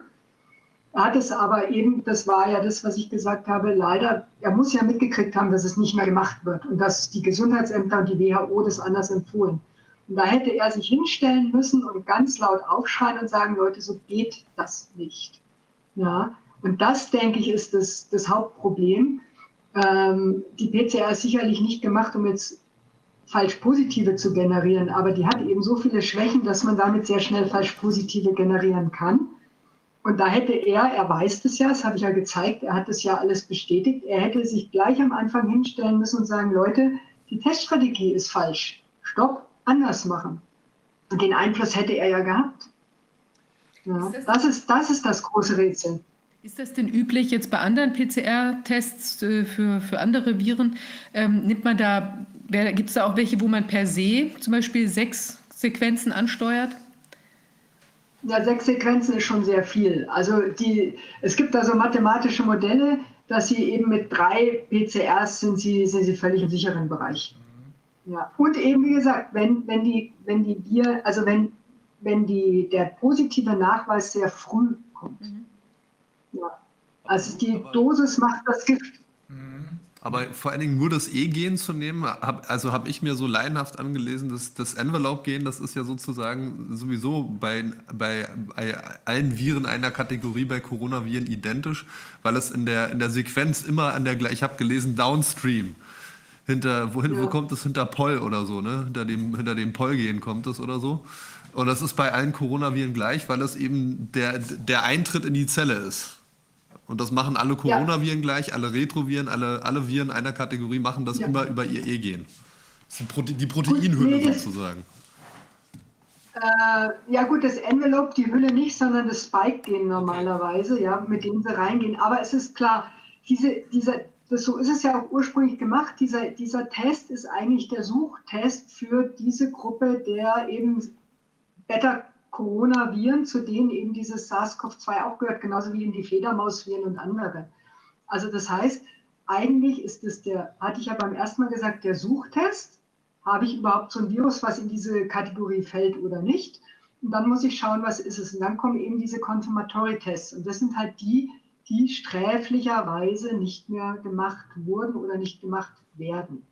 Ja, in vielen Labors. Es gibt auch Labors, die machen nach wie vor zwei, drei Tests. Das sind dann meistens die, die sehr wenig positive haben in ihrer Umgebung. Also man müsste einfach mal gucken, ob alle die ähm, Regionen, die auffällig viele haben, ob die alle ins selbe Labor schicken mit demselben Problem. Und die Regionen, es gibt ja auch Regionen, die haben in der Nachbarschaft von diesen Hotspots, die haben auffällig wenig, ob da die Gesundheitsämter zufällig alle in ein anderes Labor schicken. Also es wäre eine ganz einfache Methode, um rauszukriegen, das hatte ich ja vorhin gezeigt, welches Labor macht mit welchem Test unter welchen Bedingungen. Und wenn, wie, wie das jetzt durch die Presse ging, im Labor in Augsburg halt ein Problem ist, bei dieser Klinik ist es aufgefallen, weil halt alle 60 Proben aus einem Haus an einem Tag entnommen wurden.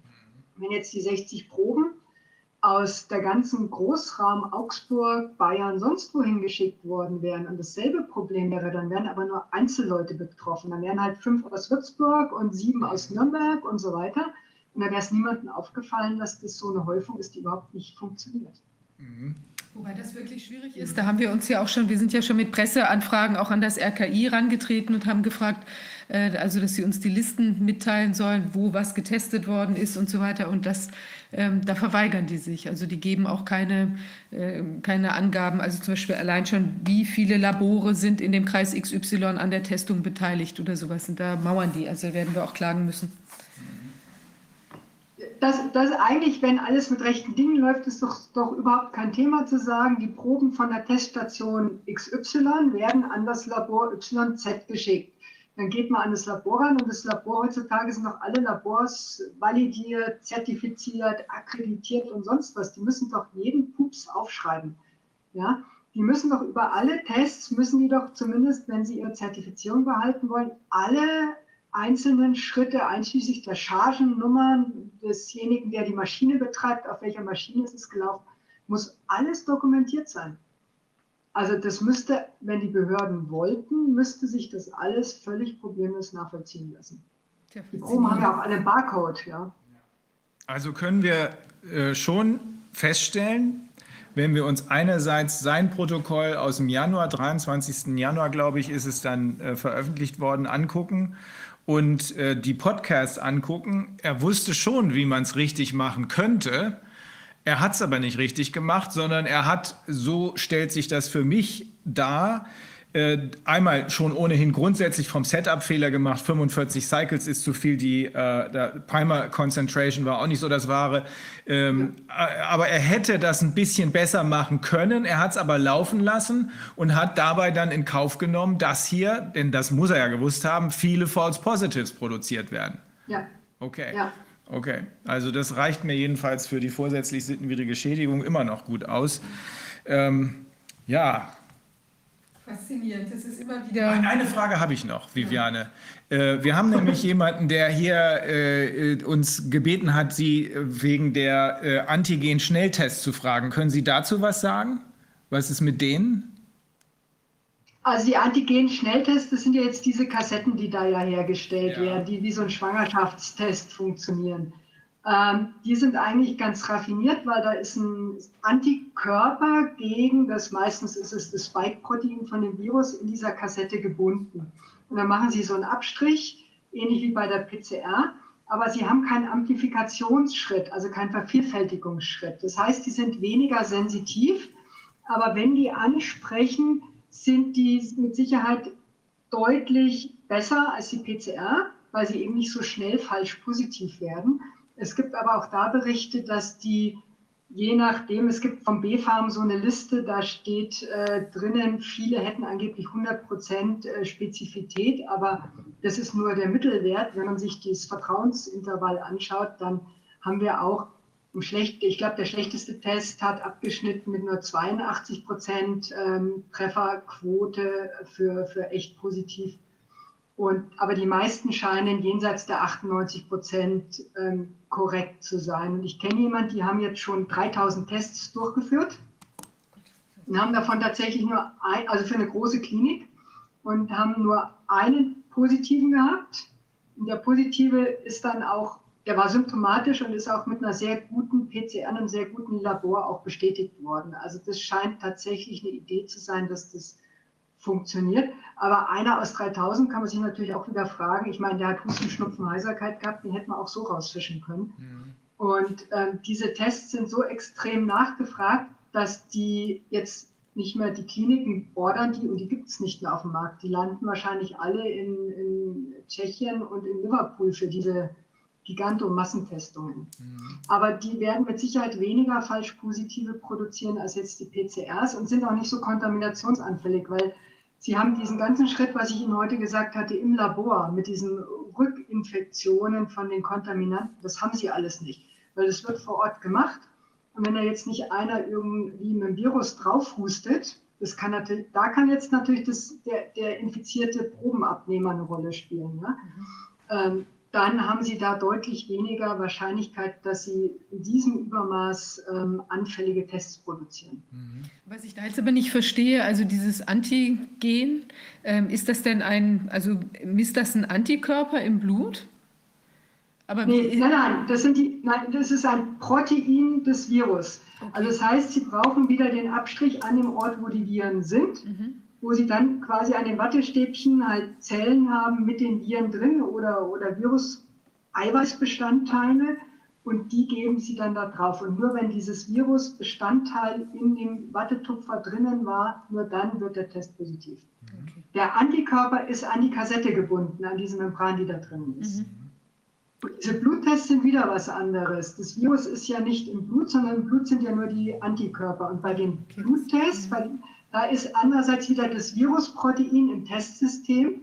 Und ich schaue, ob der Patient Antikörper hat. Das ist quasi genau die andere Richtung von diesen Antigen-Schnelltests. Mhm, verstehe. Okay. Ja. Und zum, zum Antikörpertesten muss ich ja eine valide Infektion durchgemacht haben, genau. sonst reagiert der Körper ja nicht. Mhm. Ja, also für diese ist derjenige, der jetzt ins Altenheim rein will, positiv oder nicht, ähm, brauchen Sie keinen Antikörpertest machen, weil wenn der Antikörper hat, dann ist die Sache vorüber. Ja, dann können Sie höchstens sagen, das ist ja dieses Thema mit dem Immunitätsausweis, ja, derjenige hat das schon durchgehabt, hat Antikörper, also der wird es nicht nochmal haben.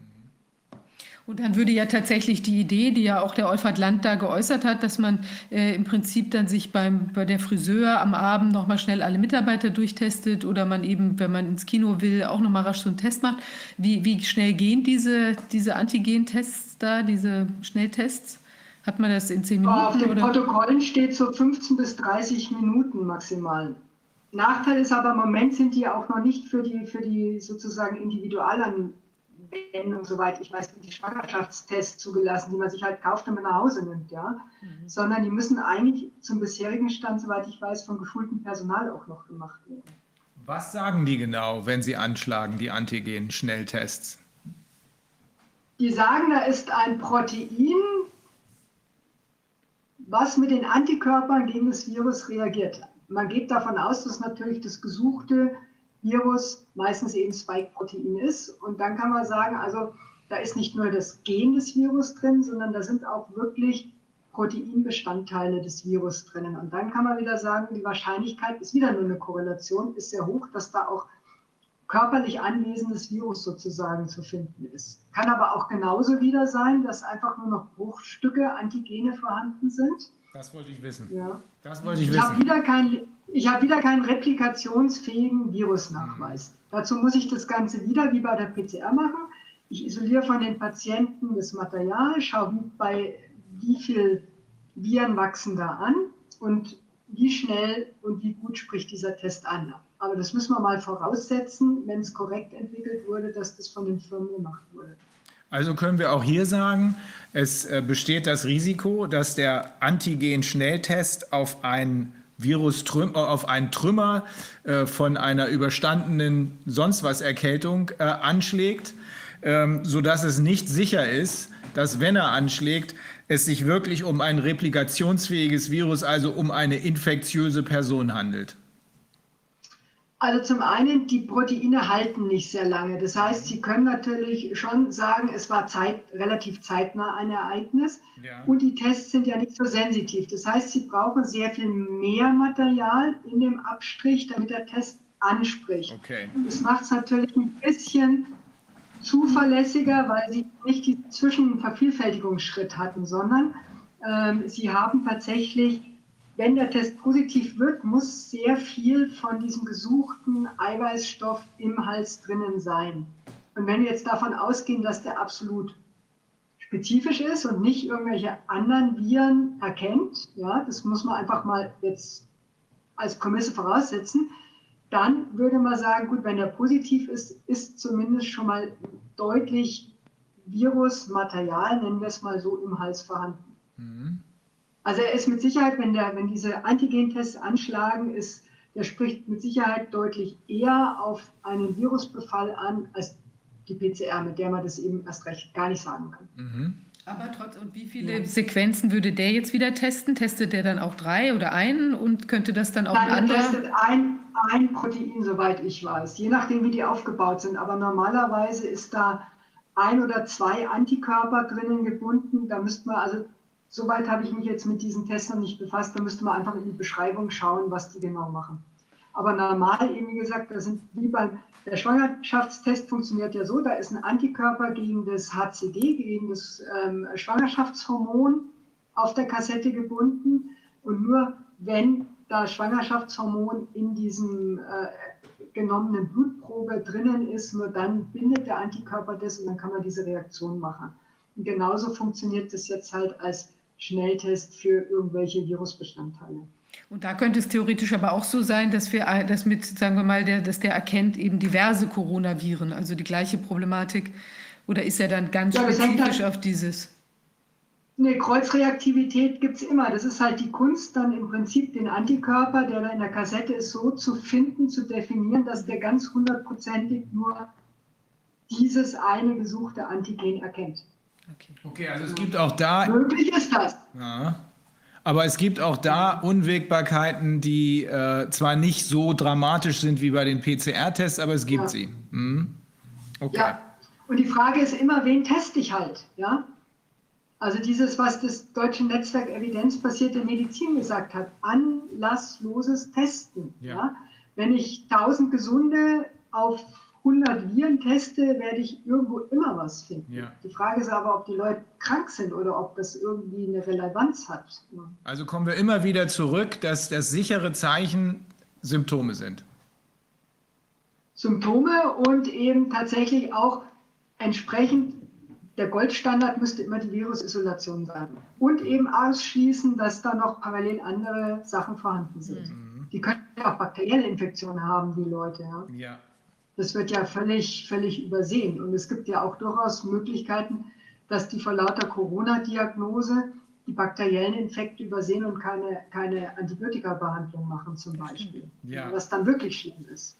Wäre es denn möglich, in so einem äh, Testkit da auch zwei Sachen gleichzeitig abzutesten, zum Beispiel Influenza und äh, Corona, und dann hat man eben zwei, zwei, was auf dem Display anschlägt? Sowas wäre möglich, aber macht man halt nicht. Also, Multiple Test, doch, es gibt sogar, ein, gibt sogar ein paar so Schnelltests, die machen tatsächlich Influenza und Corona gleichzeitig. Ah ja. mhm. Die sind auch schon auf dem Markt. Sie können, die Bandbreite ist endlos, nur eine Frage des Geldes. Mhm. Sie können natürlich alles machen, ja. Mhm. Also diese Multiplex-Kits, da können, da können Sie dann ähm, so viel machen, wie Sie wollen. Ja, irgendwann ist halt nicht mehr bezahlbar. Ne? Ja, okay. Wow, ja, wieder ungeheuer viel dazugelernt. Ja, also es ist, das ist echt ein unerschöpfliches Thema, ja, in alle Richtungen, wo man hinguckt, irgendwie, man bohrt wo rein und sofort geht wieder irgendwie, geht es weiter im, im Dschungel da, ja. Ja, aber sehr wichtig, sehr wichtig, dass wir, ähm, und ich gucke mir das natürlich auch nochmal genauer an, was Sie da aus den ganzen Podcasts schon rausgesucht haben. Sehr wichtig, dass wir genau feststellen können, dass er wusste, dass das, was hier getestet wird, völlig falsch läuft. Und ganz sicher nicht nur billigend in Kauf genommen hat, ich würde darüber hinausgehen, sondern positiv wusste und auch wohl wollte, denn sonst hätte das ja unterbrochen, dass hier ganz viele False Positives ja, produziert werden. Hm. Ja. Ja, das wird diese Frage wird er sich gefallen lassen, warum er nicht ganz früh gesagt hat, Leute, hier läuft was falsch. Ja. Und die, diesen Einfluss hätte er ja gehabt, auf jeden Fall. Ja, und das finde ich ein bisschen schade, wenn jemand einerseits korrekt das äußert und publiziert auch, aber es dann in die falsche Richtung laufen lässt. Mhm. Laufen lässt. Das Da wäre uns, glaube ich, allen sehr viel erspart geblieben. ja, Das stimmt. ja. Ja, tausend Dank, Frau Ja. Professor Kämmerer. Ganz toll, dass Sie bei uns sein konnten. Ja, großartig. Prima, Hat uns wieder einen großen Schritt Ja. nach vorne gebracht. wirklich. Wunderbar, dann wünsche ich erstmal noch weiter eine schöne Sitzung Ja, Mhm. und klingt mich dann schon mal wieder bildtechnisch und so aus. alles klar. Okay, Vielen Dank. Tschüss. Jo, tschüss, gleichfalls. Ich glaube, jetzt ist der Herr Skolio verschwunden. Vielleicht machen wir eine ganz kurze Pause. Ist er wirklich verschwunden? Oder ist er, ich glaube, er ist nicht, ich sehe das Bild nicht. Ist er da? Nee, scheint nicht da zu sein. Wir machen mal kurz eine Pause und holen den wieder rein. Ja.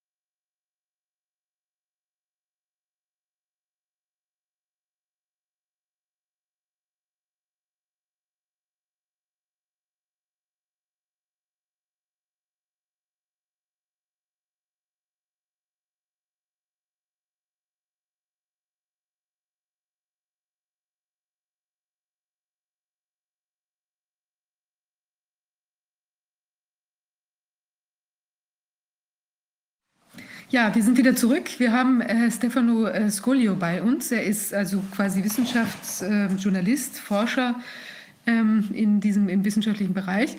Ähm, Herr Scolio, ähm, wir, wir, sprechen jetzt mit ihm auf Englisch. Yeah, we're going to speak English. Mr. Scolio, can you hear yeah. us? Hi. Hello. Nice that you Hi. can be with us today.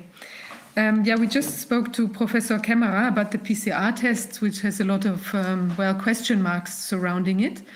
And um, now we would like to get a little bit more um, into detail. You had a question that was very interesting, um, the, the, the connection between the, the flu. Yeah, that was one of the viewers. Uh, I started to ask you about this before we uh, uh, uh, were live again. Uh, one of the viewers is asking uh, that you know a lot about the correlation between flu vaccination and interstitial pneumonia. Uh, I, I think I remember, uh, even though I'm just a lawyer, but I do remember some of the medical things that we have learned from some of your colleagues whom we questioned a couple of months ago when they were trying to explain what happened in Bergamo. And if I if I'm not completely mistaken, they said the fact, of course, the basic fact that many people who were indeed sick, probably with the flu or something, uh, were transferred from the hospitals to the uh, nursing homes. Uh, that was a bad mistake, of course, because many people in the nursing homes are older and their immune systems, in some cases, uh, were already damaged. Therefore, that was a bad mistake and it probably caused many deaths. But they also pointed to something um, to another uh, fact, which is the fact that there was a flu vaccination shortly before this happened. Is there really a correlation? Well, yeah, there is a correlation, and the correlation is even wider, and I will try to explain to explain why. Uh, there is a correlation for sure because uh, what happened in Bergamo and Brescia, the two towns, the two cities that were hit with the highest number of of, of deaths. Uh, a few months before uh, COVID uh, appeared, they had uh, two cases of meningitis. So they started doing this huge, prom- huge, huge uh, uh, promotion of both, both, both vaccinations, flu vaccination and meningococcus vaccination. And they did them both. So uh, what it is known is the fact that, that they did about, uh, in those two provinces, one, 185 185,000 flu vaccinations and about 80,000 uh, meningococcus vaccinations at the same time. Uh, Usually, these are done mostly to older people. So this certainly could be a, a factor that uh, uh, explain why there were so many more deaths. But I don't. I, I think this is only part of the problem because the, the real problem is that uh, see there is a, a whole bra- uh, a branch of uh, scientific literature which has, hasn't been uh, mentioned at all so far, and I think is absolutely essential because there's thousands of studies showing that the most relevant drugs, the most common drugs that are used, especially in, in advanced stage, like uh, uh, ACE, ACE inhibitors uh, or, or uh, um, you know, digestive, uh, the, the digestive drugs or chemotherapeutic drugs or cardiovascular drugs, they're all proven to produce exactly the same symptoms of co- as COVID. In other words, yes, yeah. There's a there's a there's a there's a, bran- a bunch a, a specific branch of, of literature uh, which actually connects the use the, the, the use of most normal drugs to uh, pneumonia and, and various type of pneumonia and even interstitial pneumonia. Uh, I'm, I'm available to send you uh, uh, all the all the information on that. So what is interesting in this is that uh, there, there are, I have an interview which was uh, published in a journal uh, which is L'Avvenire, an Italian journal, to some doctors after COVID exploded in Bergamo. And these doctors said, well, it's very strange because we actually had people dying. A lot of my patients were dying already in October and November before COVID arrived. And it's written actually in the, in the interview. They said, And you know what is strange? The, the strangest thing is that they were all vaccinated. First, the doctors said it as I say, it's strange because they were vaccinated, so they shouldn't have had these these symptoms. But uh, in reality, that's that's where, where the the connection is. So I think that there's a lot to be said about the the iatrogenic uh, foundation of whatever happened in, in Bergamo and Brescia. Whatever the, the, the, next point is, of course, the fact not just that uh, they were moved into, uh, you know, the old old RSA or whatever it's called, you know, old age old age residences, and uh, is the fact of the the uh, World Health Organization protocol for treating these interstitial pneumonia and COVID, which is, of course, and I'm, I'm saying something that you all know, but uh, you know, these uh, ventilators and and you know, high pressure oxygen pushed into into these people who just had probably a slight, even a slight uh, breathing difficulty. Uh-huh. And as I said before, it, come, it came out that it's not interstitial pneumonia, but it's like uh, thromboembolic pneumonia, which means your lungs vases are blocked. So I'm my the example I, I say uh, I usually use is you know if you take like a, a, a uh, a water uh, tube, right? And you close it on, on, one, on one side and you start pushing water high pressure, what's going to happen? Of course, it's going to explode the, the tube, right? So when you put all these things together, uh, you can explain why there's been uh, a high higher number of deaths in just in that in that area because the, the reality is that if you look at uh, statistics in Italy, but in Europe, uh, there hasn't been any increase in deaths. In fact, there's been less deaths this year than last year. Uh-huh. This is now this is now certified. But we have a few uh, situations like Bergamo, where they actually had, uh, uh, you know, a few thousand deaths more than the year before. And this, I think, is related to what I said before, uh, a lot of iatrogenic uh, causes, huge levels of vaccinations, and wrong therapies. And also one other thing which I, I underlined and hasn't been taken into account, and that is the fact that in Italy this year, winter arrived in March. Mm-hmm. We had we had uh, we had January and February, which was like were like spring Mm. Okay. And all the, the, the, winter weather arrived in March, which again is another thing that would explain why you have more people with flu-like symptoms, symptoms or respiratory symptoms, which then were then were brought into hospitals and were treated wrong, wrongly, with the consequence of so many more deaths. Mm. Uh, but let me quickly translate because uh, there are some of our oh, viewers uh, who only speak German. Ähm, eine unserer Kolleginnen, kann ich sagen, hat äh, mich gebeten, äh, Professor Scolio wegen, der, wegen des Zusammenhangs von interstitieller äh, Lungenentzündung und Impfungen zu fragen. Und Professor Scolio hat in diesem Zusammenhang gesagt, ja, da gibt es was ähm, die äh, Grippeimpfung, aber auch, äh, was war die andere Art der Impfung? Also ich glaube, Meningitis. Meningitis-Impfung ähm, haben, äh, glaube ich, wie heißt dieser Sturm ausgelöst? Zytokinsturm. Zytokinsturm ausgelöst und das hat wohl bei einigen Leuten das, was Sie, Herr Wodak, auch schon mal angemerkt haben, äh, diese besondere Form der Lungenentzündung ausgelöst, die aber eben äh, nicht mit der normalen Lungenentzündung vergleichbar ist, sondern das hatten, glaube ich, Notfallärzte aus New York auch berichtet. Diese Leute machten den Eindruck, als seien sie in 10.000 Meter Höhe, 30.000 äh, Fuß Höhe im Flugzeug, als sei da ein Druckabfall passiert, oder? Noch wieder was anderes. Ah ja. ja. Aber die interstitielle, die interstitielle Pneumonie, die ist ja nicht typisch für Covid-19, sondern die gibt es bei allen Viruspneumonien. Mhm. Sie haben also unterschiedlichste äh, Pneumonieerreger, virale Erreger von Pneumonien. Und das ist ja immer ein Zeichen dann nicht, dass das Virus die, die Lungenzellen so kaputt macht, sondern das ist ein Zeichen der Reaktion des Immunsystems.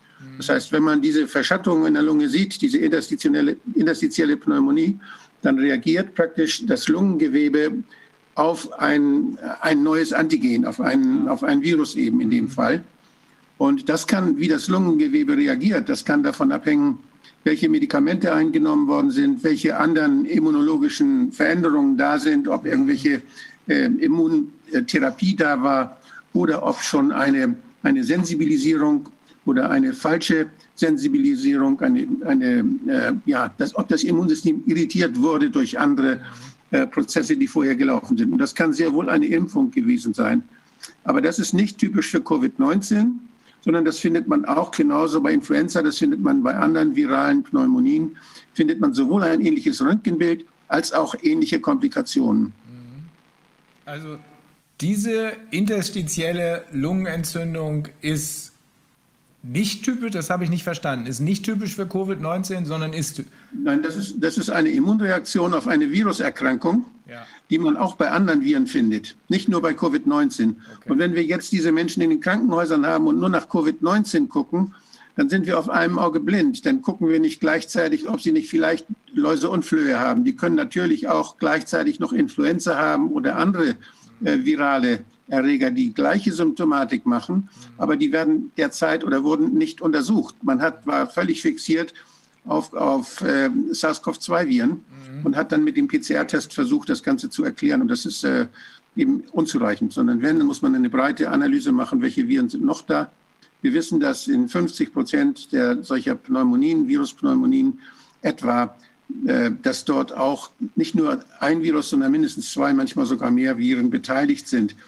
Und welches, welches dieser Viren dann diese Reaktionen auslöst, das kann man dann, äh, das, das muss man sehr viel komplexer untersuchen. Das kann man nicht so einfach sagen. Okay. Zurück. Uh, Professor Scolio, sorry about the interruption. We just needed the time to translate. But I don't want to uh, simply go ahead and ask questions. I would like to let you explain your view of the situation as well. So, what is your take? What do you think is happening right now? Well, in a way, nothing's happening. In other words, nothing really has changed from the previous years. The, the example I make is, uh, you know, they say that we have like one billion, one, uh, one million deaths for COVID in the world, you know, one million and something, right?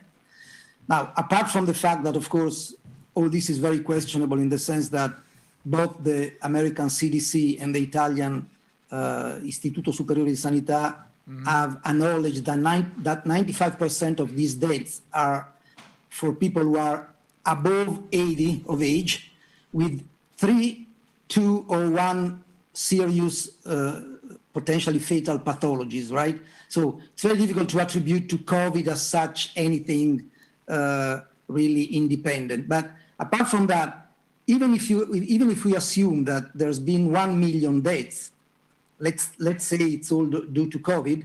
Well, every year in the world there are people dying of pneumonia or respiratory diseases are seven million. So what are we talking about? Are we talking about about 15% of the deaths that you normally have every year? There hasn't been any increase in mortality. The Euromomo, the Euromomo, uh, the agency that uh, checks for mortality in Europe, published a report and a graphic in uh, July 31st showing that from January 1st to July 30th, all over Europe, there hasn't been any death increase, completely the same. So essentially, what happened is that somebody decided, for, for reasons that have nothing to do with the health, mm-hmm. uh, to call some of these dates COVID 19 make a big fuss about it, talk talk all over the TVs for uh, 24 hours a day, showing you know the dead people being transported and so on and so, creating pa- panic in the population, and that's what's happening. Because mm-hmm. from a health point of view, nothing is happening. The other thing is, per- personally, I'm pretty radical in the approach to the virus, in the sense that you know I don't you know I don't have any prejudicial position. If you tell me that this type of pneumonia, which, as I said, is being connected. There's a huge literature showing that it's connected to uh, vaccines, but also to most drugs, mm-hmm. right? Uh, if you tell me this pneumonia is not due to these problems or to you know pollution or whatever, but it's due to a virus, then you're bound to prove that the virus is, is creating the disease, right? And so we're going back to the Koch postulates, Hmm. which, apart from the fact that they're- they're Koch postulate, postulates, they're common sense postulates. I mean, if you want to tell me that there's a microorganism that is the cause of a disease, you have to take the microorganism from a sick person, isolate it, put it in a culture, grow it, inject it or, or into a uh, animal, g- guinea pig, and see if, if the same symptoms are reproduced of the original disease, then you can say, yes, there is such a, uh correlation between this microorganism and the disease. Has this been done for uh, coronavirus? No, hasn't been done. Uh, they say that they've done it, but if you go and read the, the articles, it hasn't been done. The first article that was published by the Wuhan scientific equipe of the CCDC, uh, the Chinese CDC, uh, the equipe of Professor Tan, and the article is by Zhu and others, where they say that they isolated the virus. They use the same methodology that has been used for all the other studies that have, claimed to isolate the virus. And this methodology is the following, the way I described it in, in, in, my articles they take a liquid from uh, you know throat or, or uh, of a patient.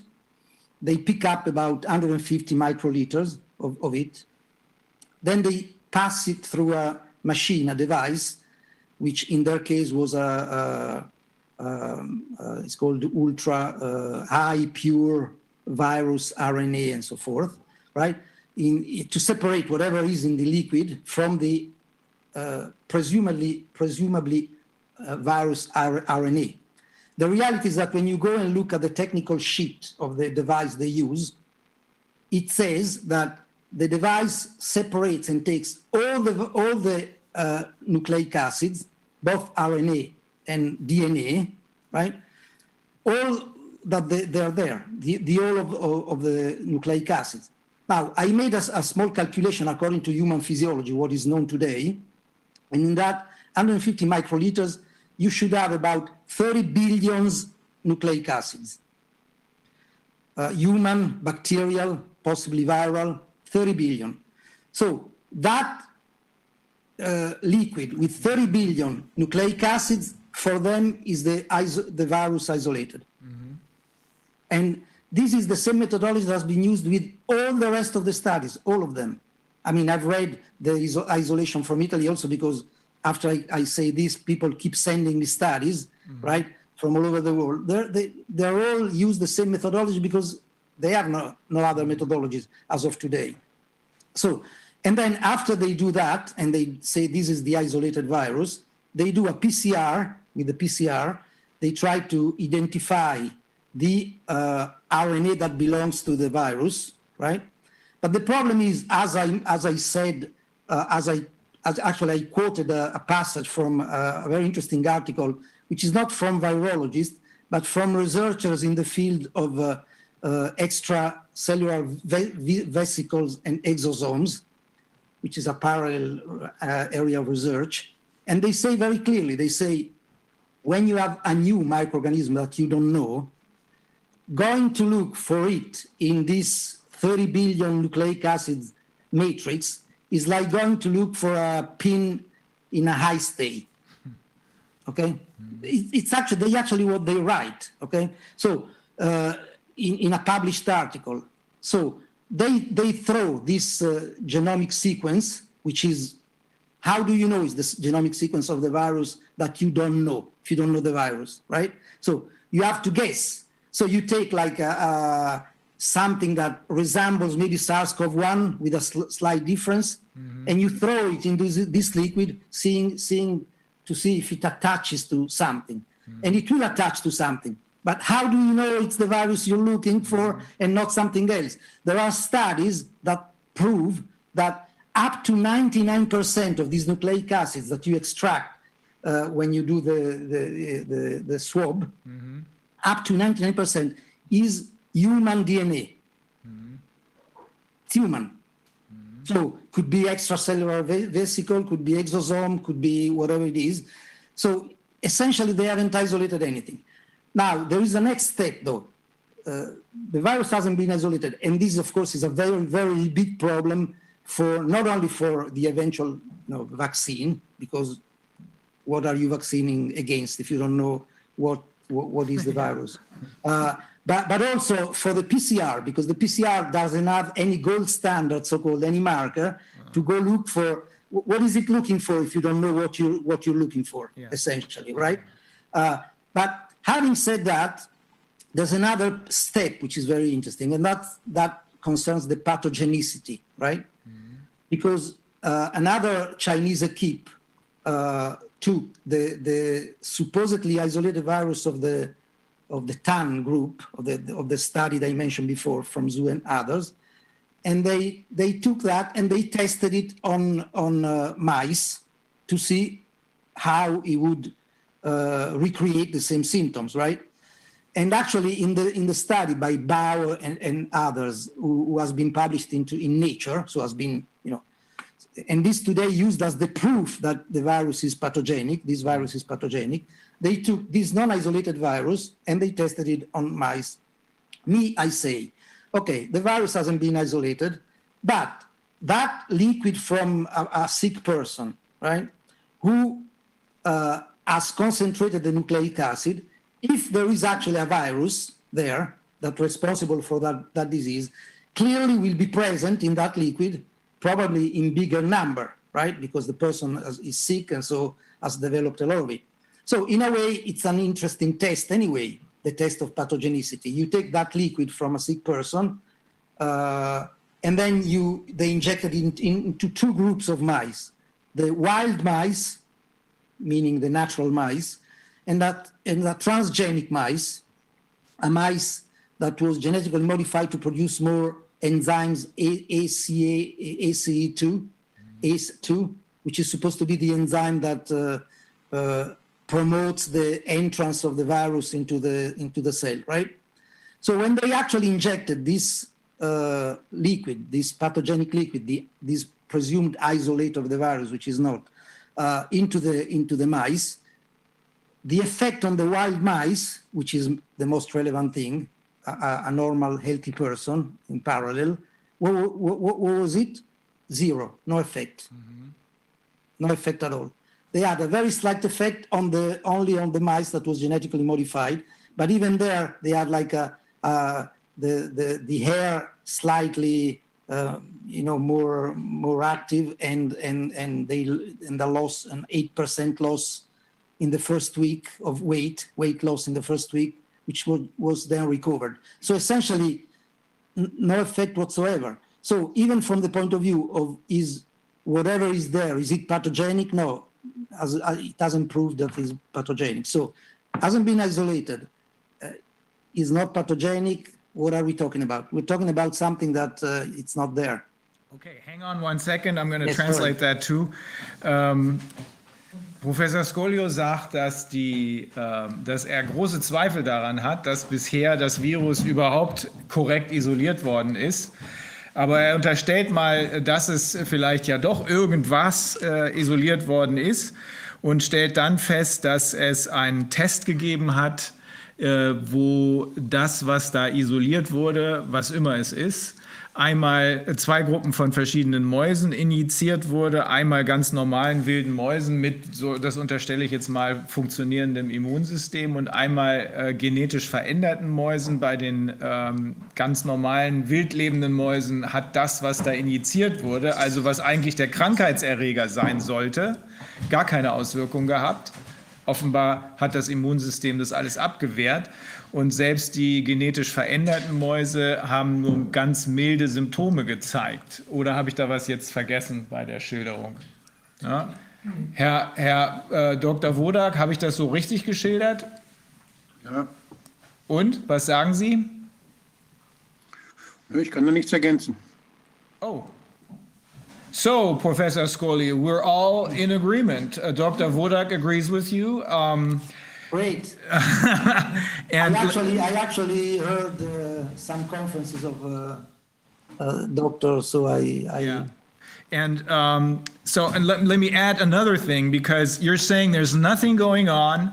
Uh, this is the same as always. There's no excess mortality. 95% of the alleged COVID deaths are above the median age, or they're they have uh, they're way beyond their life expectancy. Plus, they had uh, pre-existing conditions. Um, every year, well, there's so many people who die of um, all kinds of uh, not pneumonia, but I think there's a Pneumonia and respiratory diseases, yeah. respiratory diseases. Yeah, this year we have only 15%. Is that what you said? Yeah, 1 million on, stu- on 7 million, it's about 15% ja. the COVID represent. Also das mache ich auch noch mal kurz. Ähm, er sagt, es hat sich überhaupt gar nichts getan, sondern es hat selbst in Italien trotz dieser beiden äh, Spikes in Brescia und Bergamo keine Excess Mortality gegeben. Und da in äh, Bergamo und Brescia waren diese Patienten äh, alle, allesamt weit jenseits der normalen Lebenserwartung und hatten äh, äh, äh, pre-existing conditions, also wie heißt das, ähm, Vorerkrankungen, äh, sodass die mit äh, ziemlicher Sicherheit, so darf man das wohl verstehen, auch an einer ganz normalen Grippe verstorben wären, wenn sie im falschen Moment erwischt hätte. So, um, this, this is this is, by the way, the conclusion that we have come to after asking, talking to all these experts, including some of your Italian colleagues, but also uh, other colleagues from all over the world. Um, what do you think is going on? Why is uh, this pandemic or why is this panic being induced? What's behind this? Do you have any idea? Uh, yes, I do, but here we're moving from science into politics. Okay. Uh, yes, I do. I, I, I personally believe that uh, that there are two main reasons. There's quite a few, but two are very uh, central. And one is related to the financial crisis.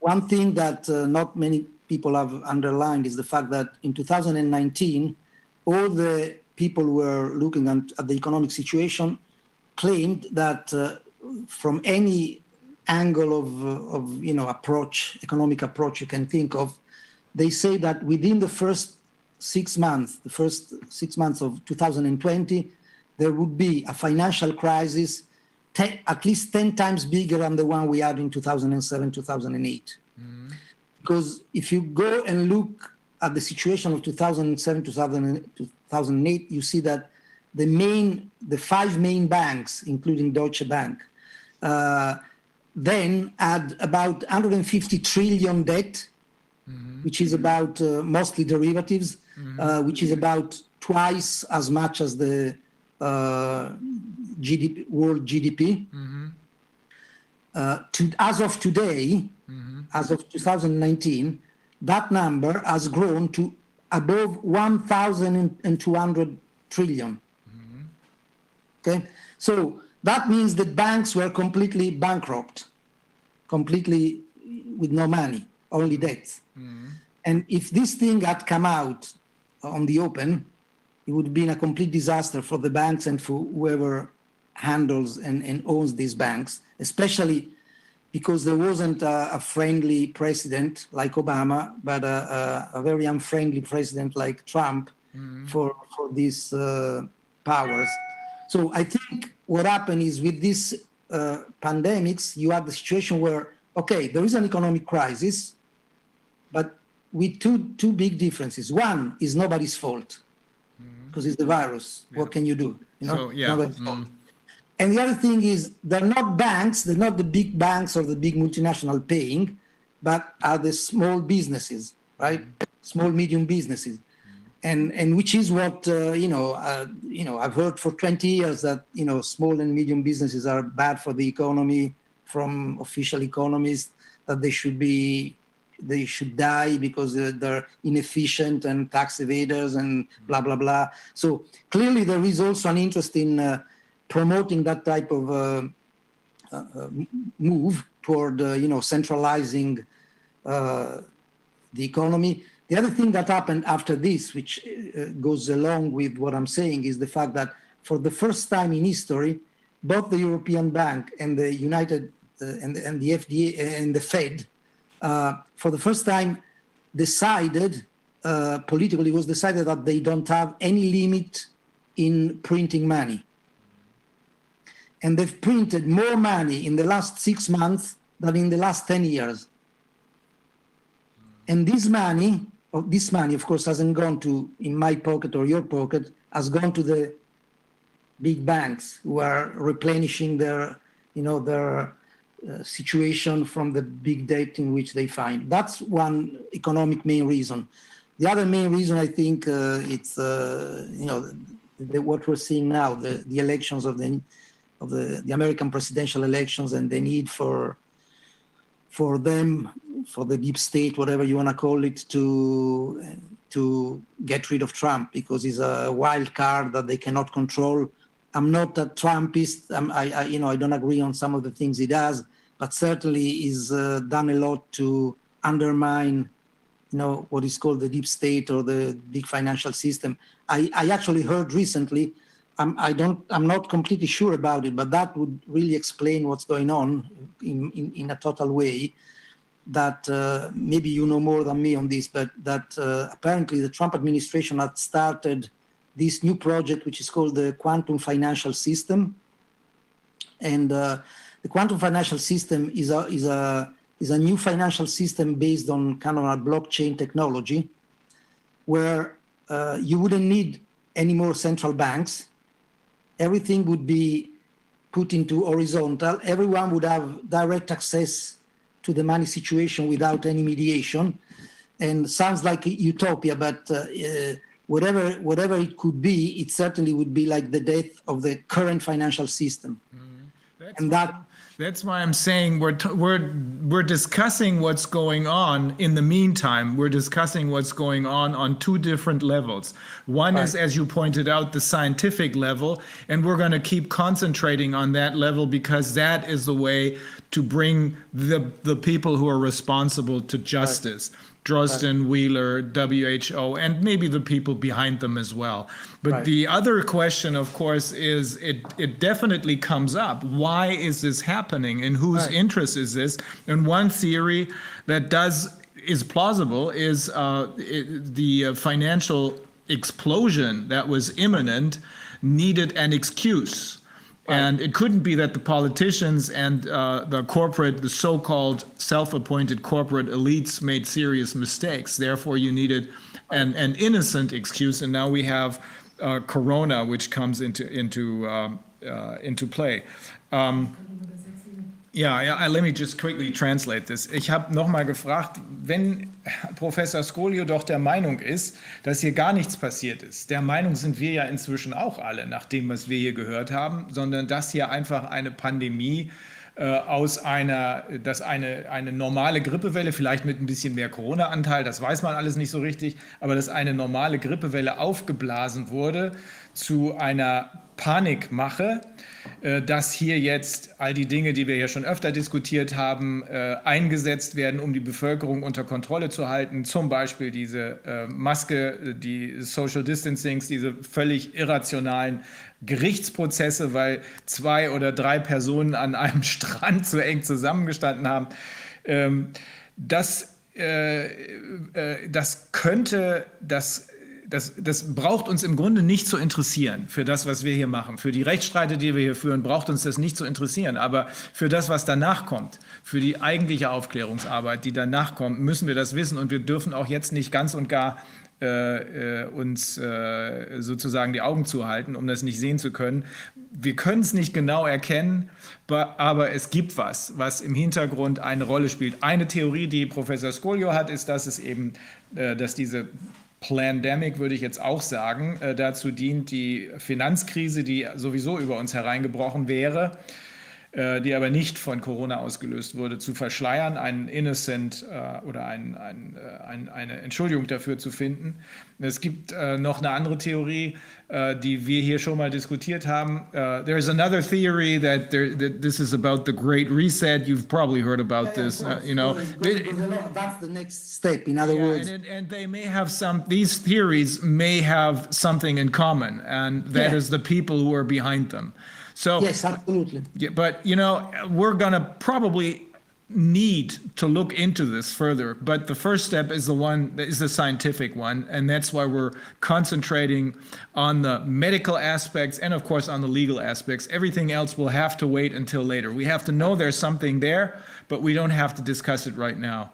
Right, right. Okay. Und? Wir können ja mal gerade, ich weiß nicht, ob wir nachher noch eine Frage haben. Hast du noch Fragen an Herrn Papalascu? Nee, im Moment nicht. Is, it, is there something else that you think we should be aware of? I, I can tell you about uh, the lawsuit uh, Oh, yes, that we, we launched in Absolutely. Italy. I was going to ask you about that. Mhm. Yeah, on the on the swab tests on the tamponi, uh, which essentially is based on points that I developed, uh, and then we we turned it into a lawsuit. lawsuit. And uh, essentially, it ba- it's based on on five uh, elements. One is the fact that, of course, what I already said, if the virus hasn't been isolated and there's no proof that has been isolated, uh, whatever whatever test PCR test doesn't have any gold standard to to use and so you know essentially by by this i'm saying that my personal conviction is that the the uh, the swab test the covid swab test is 100% unreliable. Okay? That's what Dr. Yaden of formerly of Pfizer also says. He Yeah, says 94 94% probably more is no no completely no. but for me it just doesn't make any sense. It's meaningless. So it's 100% uh, un- unreliable. Now, when we move to the next step, because of course the point is you have to discuss and accept a level of discussion that may claim that you know the virus is present, that uh, uh, and, and that therefore you can test it. And so when we move into that level, the other points that we underline is the fact that one, uh, there's now about 200 uh, types of swab tests in Europe circulating in Europe. And there's a document from the Co- European Commission, which has been confirmed then by the Italian Istituto Superiore di Sanità, which uh, says that all these tests have not been, not only not, not been validated, but not even evaluated. They can be put into the market only with a CE stamp, which is only a guarantee that it's not going to explode into your hands, essentially, right? Uh, and then they say explicitly, they say that essentially 99% of these tests do not uh, explain or show the sequences they use in the in the swab test. So how can you close a, uh, you know down complete societies, complete economies based on a test that hasn't been validated, evaluated, and you don't even know what's in there, and you allow it to be used regularly? That's the second. The third one, of course, is the fact that we've been bombarded by the idea that these viruses mutate very quickly, right? Uh, that's another ridiculous thing. There are 100, about almost 150,000, 150,000 genetic sequences of this virus at the GZAID, okay, at the data bank of, of viruses. And uh, so you should tell me which one of these 150,000 is the actual virus, right? Uh, and they say, oh, by the way, because it's mu- mutate. But if, it mutates so rapidly, then explain to me why a test that was uh, organized three months ago, how it can test me now, since the virus has clearly mutated. How can I use uh, a, a genetic sequence developed in China when you tell me that the, the virus in Italy is different from the Chinese, and so forth. So that's another point that you know a contradiction of the system. Uh, then we get to the to the essence of it, and that is the PCR. Now, uh, we, I have you know interviews with the most important uh, expert of PCR. There's manual of PCR. I found a, a study published by Istituto Superiore di Sanità in Italy where they all claim that above 30, 35 cycles, whatever is produced is junk. Doesn't have any meaning. Okay ideally, in fact, there is an important microbiologist in Italy.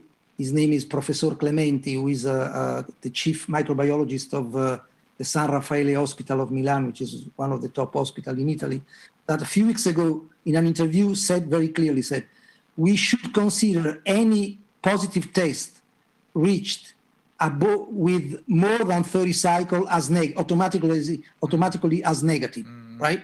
You know, that So- is in fact, that is in fact what the uh, Frankfurt Health, Public Health Agency says. We disregard anything above 25 cycles. Yeah, that exactly. But is it is it actually in place? Uh, I don't think so. They're just, the thing is that most public health agencies here in Germany don't even get any information on how many okay. cycles were used. They're an exception, and that's why they're saying we know that anything above 25 cycles is completely Yeah. useless. Exactly. But even if you take 30 or even if you take 35, I have found two certificates. Uh, one, uh, actually, one certificate and one declaration from a lab that does these tests. The certificate itself actually says, and that's interesting too, because they tested for three uh, uh, genes, right? The E genes, the N gene, and the R- R- RDRP gene and they only found one positive, the N, right? And they said, well, positive, then therefore it's positive. Uh, but with under, un, underneath the warning, uh, as the result has, has been obtained with uh, more than 35 cycles, and they don't say how many, but more than 35 cycles, then we assume that the patient is positive but not infective. This is written. Mm. This is written in the certificate, mm. and I say, why is this information not reported on TVs?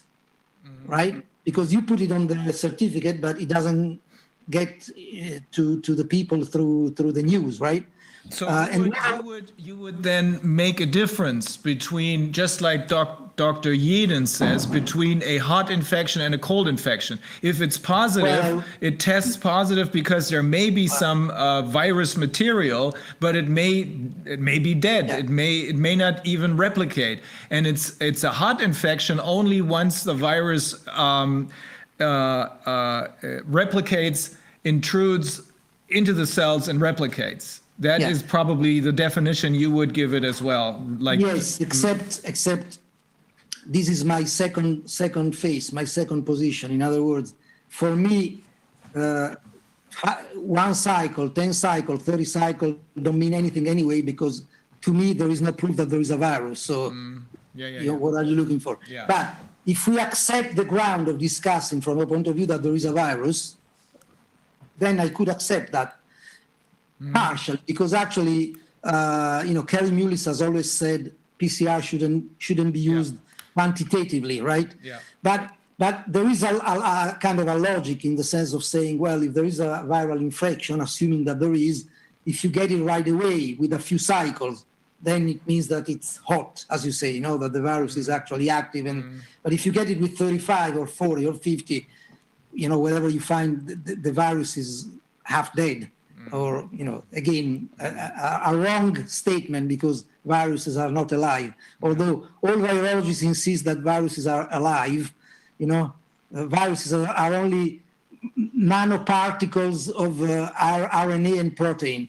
Th- There's no life in, in viruses, right? And that's why the whole question of viruses is very is very uh, problematic and controversial. So and then finally, Yeah. so anyway, having said that, I found a, a, a document from the association, the organization called FIND, which is the most important uh, international organization for diagnostic evalu- evaluation of diagnostic tools, right? And so they published about uh, their their uh, evaluation of about 35 uh, tests, the the the, the most common 35 mm, COVID PCR tests, right? And then when you go and look for the cycles, there's only two or three that are below 35. All the rest has, are 37, 38 as an average, 40 as an average, which means, you know, maybe you have some, some that are 35, but you have some that are 45, right? And so uh, this is the situation. On the one hand, health authorities have always said above 30, 35 doesn't mean anything. On the other hand, they accept all these tests at 40, 45, 50. I have another document, a letter, an answer from a, a lab that was contacted by someone I know asking for how they do the, the test, and they, they told them that they do regularly 50 cycles. Yeah, so it's, written in, it's written in this document. That's the, their standard, 50 cycles. So, So- the, the, at the heart of your court case are the PCR tests.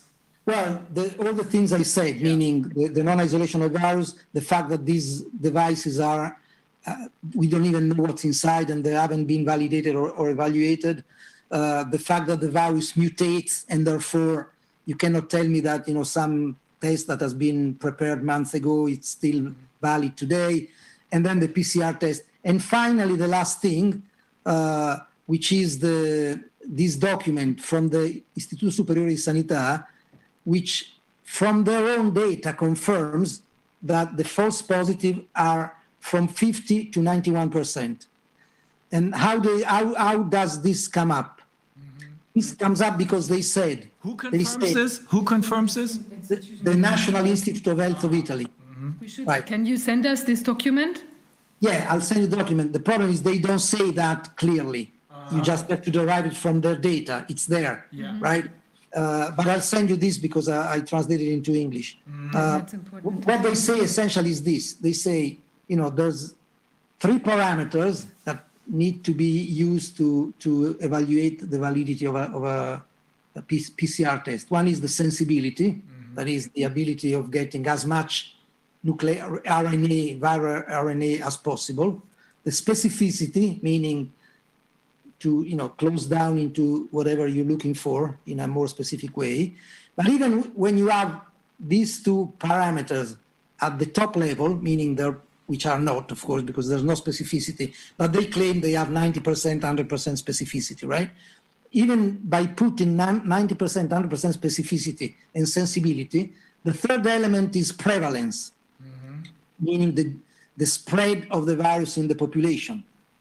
Now of course Uh, and they report four possible cases at 2%, at 5%, at 10%, and 30%, right?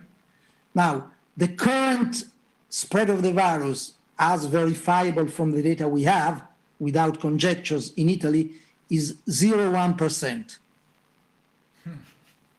So essentially, is not even is not even foreseen by those who make this calculation because it's you know 25 20 times less than the 2% minimum right? But from the national institute of health of italy document it comes out that at 2% even the best uh, uh, the, actually the best uh, device the best pcr test produces in, inevitably 51% false positive. The worst which is probably the more likely given that no one has been validated or, or validated, produces 91% false positives. And this is an official document of the National Institute of Health. I'm going to So- have to translate this. Also, die Klage, you brought this complaint, you filed this complaint. Yeah, we filed the complaint uh, in a, f- n- I don't know, maybe now by 30, 40 courts. Yeah, Okay, very good. Can you send us a copy of that too? Yeah, yeah I, I actually, yeah, I have it translated in English, so I can send you. Perfect. So let me just quickly translate this. Also, äh, Professor Scolio und seine Leute haben in 30 verschiedenen Gerichten, 30 hat er eben gesagt, ne? 30 verschiedenen Gerichten, 40, ähm, diese Klagen anhängig gemacht. Die drehen sich um den PCR-Test. Und sie argumentieren damit, dass äh, erstens keine vernünftige Virusisolation stattgefunden hat. Ähm, weiterhin damit, dass äh, hier eine ungeheure Mutation in der Zwischenzeit stattgefunden hat, sodass kein Mensch mehr weiß, ähm, ob das, was, worauf man hier jetzt gerade testet, noch irgendwas mit dem ursprünglichen Wuhan zu tun hat. Äh, und äh, weiterhin natürlich der PCR-Test und dessen Ungenauigkeit. Und da weist er gerade darauf hin, dass sogar nach der, ich nehme an, das ist das Gesundheitsministerium oder die Gesundheitsbehörde, der italienischen Gesundheitsbehörde, äh, hier, wenn dieser Test angewendet wird, da spielen ja drei Dinge eine Rolle: Sensitivität, Spezifität und Prävalenz. Und dann sagt er, die Prävalenz, also die Verbreitung des, was auch immer das ist, Virus, beträgt im Moment n- Punkt null, äh, 0,01 Prozent. So habe ich es aufgeschrieben. Is, prevalence is 0.01. Yeah, the actual one, I forget to say that since prevalence is actually uh, also hypothetical, meaning they, they make hypotheses, you Yeah. know.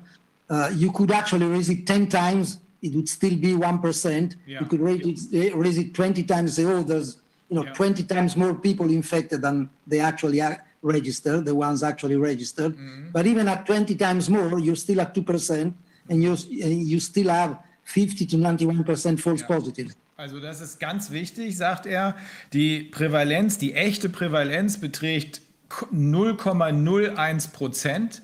Selbst wenn man das verzehnfachen oder verzwanzigfachen würde, dann würde man bei 2 Prozent landen. Und da sagt sogar das äh, nationale Gesund, die, die nationale Gesundheitsbehörde, wenn wir da bei einer Prävalen- Prävalenz von 2 Prozent testen, dann sind die besten PCR-Tests haben immer noch 51 Prozent False Positives und die schlechtesten 91 Prozent.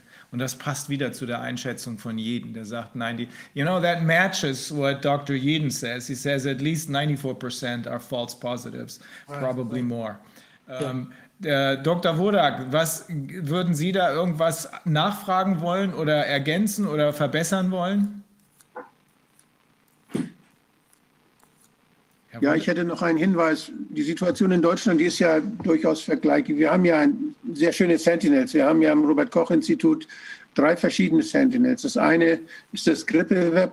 Da werden Menschen befragt, die sich freiwillig melden. Die werden, also das sind Patienten oder es sind aus der Bevölkerung Menschen, die werden nach Symptomen gefragt. Dann gibt es den, den, den, äh, die Arbeitsgemeinschaft Influenza. Da werden gesammelt aus über 600 Sentinel-Praxen in ganz Deutschland werden also Leute unter, gemeldet, die wegen Atemwegserkrankung, akuter Atemwegserkrankung in die Sprechstunde kamen. Das heißt, da kann man sehen, gibt es überhaupt Erkältungs- oder Atemwegserkrankungen, gibt es Grippe oder gibt es keine, die zum Arzt, Leute, die zum Arzt gehen. Die werden da gemeldet. Und da werden auch dann Proben eingeschickt, dann Labore, äh, wo dann die Viren untersucht werden, die dort besonders häufig vorkommen. Bei diesen Ergebnissen, die sind ja veröffentlicht, die werden jede Woche veröffentlicht und da sind in den letzten Wochen jetzt hauptsächlich Rhinoviren gefunden worden. Das sind die normalen Erkältungsviren.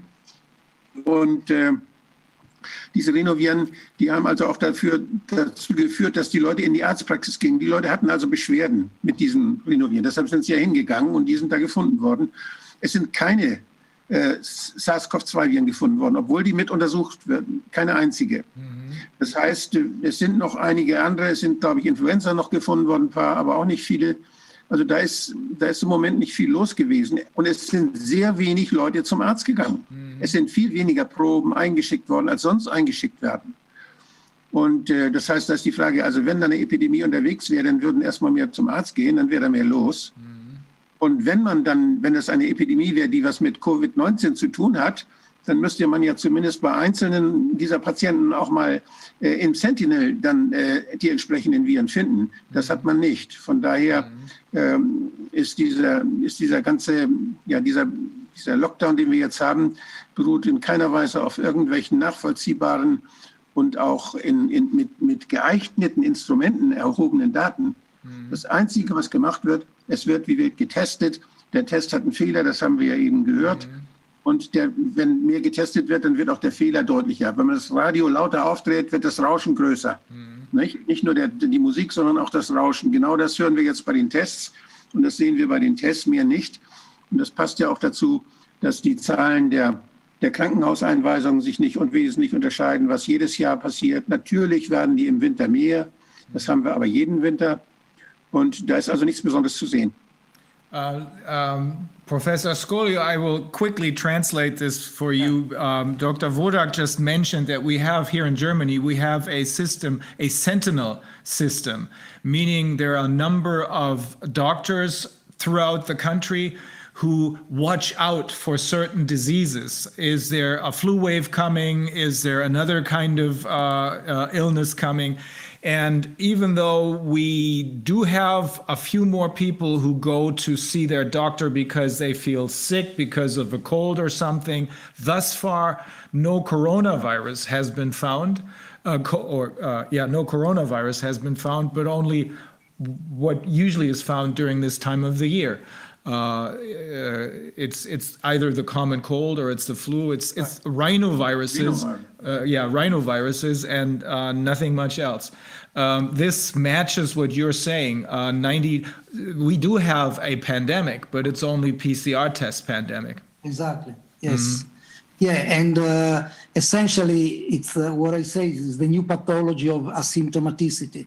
They've turned asymptomatics, uh, meaning people re- uh, responding positive to the test, and they turn it into sick people. Yeah. Now we have TV calling, oh, 30 new sick people, you know, only be 30,000 new sick people in, in Italy Yeah. today or whatever, and only because they tested positive to a, a test that is completely meaningless. Yeah. People who are perfectly healthy, you know. So yeah, the same We thing. have Das, we, das, lass uns das gerade nochmal übersetzen. Das Ja. ist eine ganz tolle Aussage. Im Prinzip die neue Pathologie des, des Asymptomatischseins. Mhm. Also dass jemand, der, der positiv getestet wird und keine Symptome hat, der erscheint plötzlich als der Kranke. Ja, der ist eigentlich quietschfidel und top gesund. Ja, und Mhm. äh, also das ist wirklich eine sehr schöne Begrifflichkeit.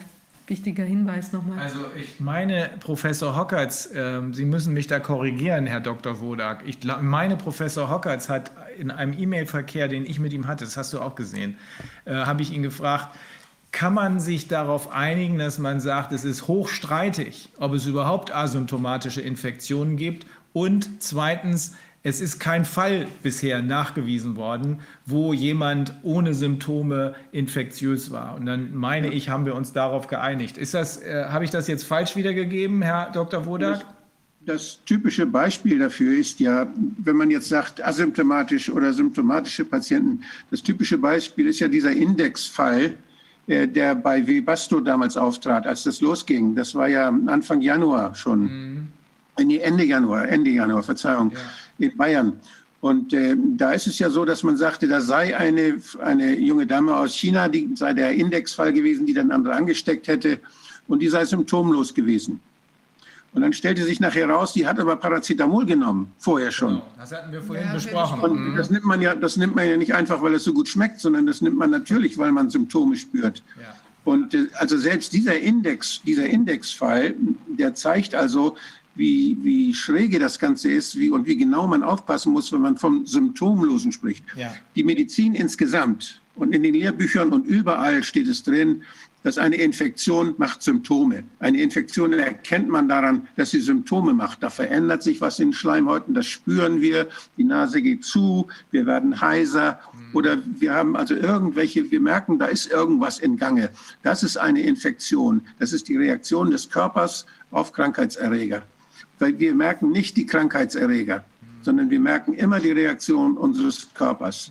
Das Und äh, von daher ist das, ist das mit der, und wenn, solange der Körper nicht reagiert, solange da, Herr Drosten hat das ja mal wunderhübsch gesagt, dass da ein, ein, ein Virus über die Schleimhaut einer Schwester huscht, so hat er das ausgedrückt. Das hat mit Ansteckungsfähigkeit nichts zu tun. Viren liegen da und Trümmer von Viren liegen überall rum. Und ähm, zum Beispiel auf dem Schlachthof, nicht? wenn da ein, einer der Schlachter da ordentlich da arbeitet, da sind Nebel und Dunst. Wir haben das ja bei Tönnies damals gesehen, dieser, dieser Schlachtbetrieb, wo mit viel Wasser dann auch Aerosole erzeugt werden. Da sind Viren in den Schlachttieren drin. Und wenn die Schlachter atmen, dann haben sie auch diese Virusreste auf ihrer Schleimhaut. Und möglicherweise reagiert der PCR-Test selbst darauf. Das ist ja damals nicht nachkontrolliert worden. Das haben die ja verweigert, diese Nachuntersuchung, diese Kontrollen. Das hätte man ja sehr schön prüfen können. Und ähm, da gibt es also unheimlich viele Fehlermöglichkeiten. Völlig klar, wenn es, um eine, wenn es um eine Seuche geht, also um eine Infektionskrankheit, eine ansteckende Erkrankung, dann, dann ist es so, dass jemand, der angesteckt ist und der entwickelt dann manchmal Symptome, manchmal nicht. Wenn er keine Symptome entwickelt, dann ist er nach allem, was die Gesundheitsämter und die Amtsärzte gelernt haben und bisher praktiziert haben, ist er auch nicht ansteckungsfähig. Und warum sollte sich das jetzt nur aus Gefälligkeit für weiß nicht wen plötzlich geändert haben, ohne dass da irgendwelche wissenschaftlichen Gründe dafür nennbar sind? Professor Scolio, um, Dr. Wodak again uh, completely agrees with you. The um lie about asymptomatic infections is a lie. It doesn't exist. We've had other professors who told us precisely that and he, uh, Dr. Wodak just repeated this, who told us precisely that the medical textbooks always teach you that a person cannot be infected without showing any symptoms. And even that example which uh, Professor Drosten, or the person who calls himself Professor Drosten, uh, even the example that he mentions in a preprint of January mm, uh, 30th of this year of a woman who traveled from a woman from Wuhan who traveled uh, to uh, Frankfurt and then to Bavaria. Uh, he mentions her as an example of someone who showed no symptoms but was still infectious, contagious. Turns out not true. A journalist by the name of Kai Kupferschmidt found out that this woman was taking anti-flu medication, was having a sore throat, uh, was suffering from something, so she did have symptoms. Nevertheless, uh, Mr. Drosden uh, uh, published his preprint without correcting himself. So there's a lot of evidence that says there are no asymptomatic infections. We do not have to be afraid of people uh, who are healthy and who don't show any symptoms. And uh, of course, and that's at the core of your lawsuit, the PCR tests are, just like Dr. Yeadon says, not capable of telling us anything about infections. They're used only as a tool to induce panic. Yeah. But on this point, maybe I can add something on this point of, uh, of asymptomatic, uh, positive asymptomatic. Yeah. Uh, even for, from the point of view of those who accept this approach, as you were saying before, if you don't have enough pathogens in you to generate symptoms, how can you have enough pathogens to infect somebody else? Yeah. I mean, it's just it's just a basic common sense, right? Yeah, yeah. If you had enough to to infect somebody else, you would have symptoms. Yeah, So- that is, that is what Dr. Vodak pointed out. He says if your body doesn't react to anything, then you're, you can't be sick because the Right. body does not react to the virus. It reacts when the, the immune system kicks in and fights against the virus, and that's when the uh, symptoms uh, show. Okay, that makes perfect sense. Let's, let's just turn quickly to see if um, we have, uh, you know, someone from Holland here. Let's see if, um, But in the meantime, let me Yeah. add. uh, ah, yeah, okay. Well, Let me add something. Uh, Professor Scolio, I, yet last night, uh, Viviane Fischer and I announced that um, we can now make it public that we have a transatlantic alliance between us, the Corona Committee, and its lawyers, its team of lawyers on the one hand, and uh, Bobby Kennedy and his Children's Health Defense on the other side of the Atlantic. Um, and we would very much, and I think um, I haven't spoken with uh, uh, Bobby Kennedy yet, but I will. We would very much like to include you in this international alliance, if if that's okay with you. I, I would be very happy. Yes, absolutely. Excellent, great. Yes. Could I could I add something for the professor? Yes. Yeah, Um, you were talking about your law uh, suit against the state for a PCR test. Um, I just posted uh, in the chats the indictment we just uh, put in front of the court uh, today. This is also about the PCR test, and you mentioned about the CE certification. In our case, the first thing is which we put forward is DC CE certification because every test which is on the market right now has only uh, uh, that's research use only limited. So it means um, it cannot be used for diagnostic uh, purposes. And if you read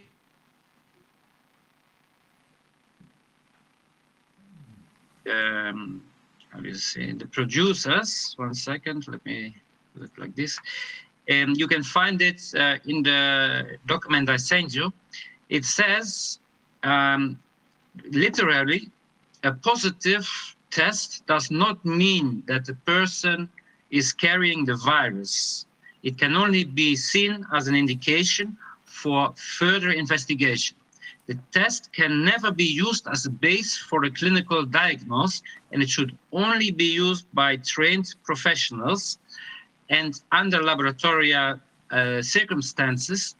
And it doesn't exclude other pathogens, um, which can also be the reason for a positive result. And a negative test doesn't mean that the person is not carrying the virus. This is what the producers are saying in their uh, uh, restrictions on the use. So we uh, put that all in our indictment and for the court. Please uh, find it there, uh, download it, so maybe it can be to use also for you in Italy. Yeah, if you uh, if you actually want to send it to me, that'd be interesting. It, it is sent. You have it now in your. Uh, you have it in the chat. If you open Uh, the okay. chat, All right. you can uh, download it. Yeah, that's, Okay. but that's what uh, even the CDC says so. Uh, we have a number of publications. This one, the one I'm quoting from is, I think, from July of this year. Uh, yeah, July 13th on page 38, they say detection of viral RNA may not indicate the presence of infectious virus or that 2019 nCoV is the causative agent for clinical symptoms. And it also says this test cannot rule out diseases caused by other bacterial or viral pathogens. So they all know, but they don't tell us. Ja, Not only that, no. Ganz kurz übersetzen, also das ist ein ganz wichtiger Punkt. Wir haben jetzt auch hier Ruhn Pohls aus, ähm, aus Holland bei uns, der auch gerade eine Klage äh, eingereicht hat in Bezug auf die, also mit der Begründung, dass der PCR-Test eben nichts taugt. Und er weist auch nochmal darauf hin, dass die ja dieses Research Only, also nur für, für quasi Forschungszwecke, äh, diese, dieses Label haben. Und da steht in den, in den näheren Beschreibungen, genau wie auch bei der CDC selbst äh, auf der Seite, steht drauf, dass dieses das eben bedeutet, dass äh, da kein, kein ganz klarer, also der, kein Nachweis eines lebendigen Virusgeschehens damit möglich ist. Und es ist auch nicht nachgewiesen, dass wenn man etwas findet, dass das tatsächlich die Ursache ist für die möglicherweise festzustellende Krankheit. Sondern es kann auch irgendwas anderes sein, zum Kann Beispiel die Common. Cold oder die Flu. Ne? Genau. Okay. Ja, also ganz wichtiger Punkt. Ähm, Well, we um, collected 27 uh, user guidances from different uh, producers.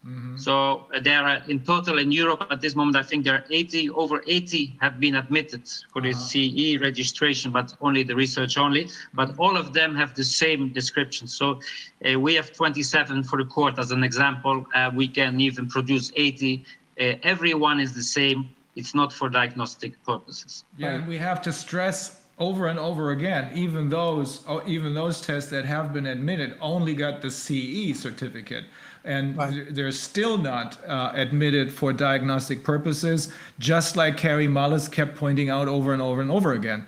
Also nochmal ganz klar zu sagen, die Tests, die hier zugelassen sind, die haben nur das C, den CE-Stempel, so wie Professor Scolio sagte, die signalisieren nur, dass sie einem nicht in der Hand explodieren, wenn man sie benutzt, aber sie sagen nichts darüber aus, dass sie äh, in irgendeiner Weise für diagnostische Zwecke geeignet sind. Im Gegenteil, äh, dafür sind sie bisher nirgends zugelassen worden. Und nochmal, Carrie Mullis hat das hunderte von Malen gesagt, darauf hingewiesen, damit kann man keine Infektionen nachweisen. Ja, und äh, das bewahrheitet sich jetzt auch in 27 äh, äh, Testkit-Beschreibungen, ähm, hat Ja. Herr Puls für den Prozess einge eingeholt von in- insgesamt 80 und bei diesen 27 durchgängig das gleiche Bild. Also wir haben es mit einem überhaupt null validierten Geschehen hier zu tun. Also es ist schon faszinierend. Ähm, so, ähm, Herr Herr Puls, Mr. Puls, so what is the situation in Holland now? Äh, ich kann auch in Deutsch. Was wollt ihr? oder auf Englisch oder Deutsch, Deutsch? ist, ist egal. Ich weiß nicht, ob Herr S- Professor Scolio sonst auch noch... Professor Scolio, is, if there's anything else uh, uh, No, that- uh, I think you have my email. I think I Yeah. have your email, so I Yeah. will send you the translation of the of the lawsuit. Yeah. And, And uh, I will and then- forward it, if you don't mind, in our new network. I will forward it to Bobby Kennedy's uh, yes, absolutely. brilliant and I'll legal send you team. also the document from the Is- Istituto Superiore di Sanità, all that, that document that I made on that as Excellent, well. excellent. Thank- We'll do that. Great, that was a very good uh, discussion. Thank you very much. Well, thank you very much. It was an honor and a pleasure. Thank you. We'll be- Okay. We'll be in touch. Thank you. Ja, Bye-bye. bye-bye. Bye bye. So, Jeroen, du sprichst auch Deutsch, ne? Ich spreche auch Deutsch, ja. Sehr so, gut. wir können es in Deutsch weitermachen. ja. Sehr toll. Also die Lage in Holland. Ähm, lass mich erstmal die gesetzliche Lage mit die äh, Lockdown, die wir im Moment haben. Ähm, vorletzte Woche ist das äh, ein, ein neues Kapitel in, äh, das ist wie das deutsche Infektionsschutzgesetz, das ist bei uns die äh, Wettpublike Gesundheit. Ähm, das ist durch, aber das ist ein Rahmengesetz und jede Maßnahme, die man nehmen will, wird bei äh, ministerieller Beschluss äh, genommen. Äh, das Parlament hat jetzt die Möglichkeit, um, äh, wenn die 50 äh, Unterschriften haben, dann muss das am Parlament äh, besprochen werden, sonst wird es ohne parlamentarische Behandlung äh, durchgeführt. Ähm, wir erwarten, dass das Gesetz mit den Maßnahmen, die jetzt vorliegen, äh, Anfang Dezember in Kraft treten. Das Merkwürdige ist, dass die haben vorgestern trotzdem noch eine neue Notverordnung erlassen, äh, wo noch strengere Maßnahmen drin sind, als die vorgesehen sind jetzt für das Gesetz, was äh, äh Anfang Dezember durchkommt. Man darf jetzt nur noch, um nur, nur ein paar Beispiele zu geben, äh, man darf jetzt nur noch mit zwei Personen äh, raus, äh, draußen sich befinden. Äh, anderthalb Meter, das ist selbstverständlich. Man darf draußen nicht singen oder schreien. Ähm, ja, ja, ganz gefährlich. Ähm, es ist verboten, natürlich auf angewiesene äh, Gebiete und Orten zu begeben. Man darf keine äh, wie heißt das, äh, Geräte für Musikanlage oder Musikinstrumente anwesend haben in, in angewiesenen Gebieten. Ähm, für Kontaktberufen muss man diese Daten sammeln. Äh, man muss die Adresse und Namen und alles. Ähm, aber man ist so nett gewesen, für Prostituierten ist das ausgenommen. Also man kann noch immer die Prostituierten besuchen, ohne die Adressen zu hinterlassen.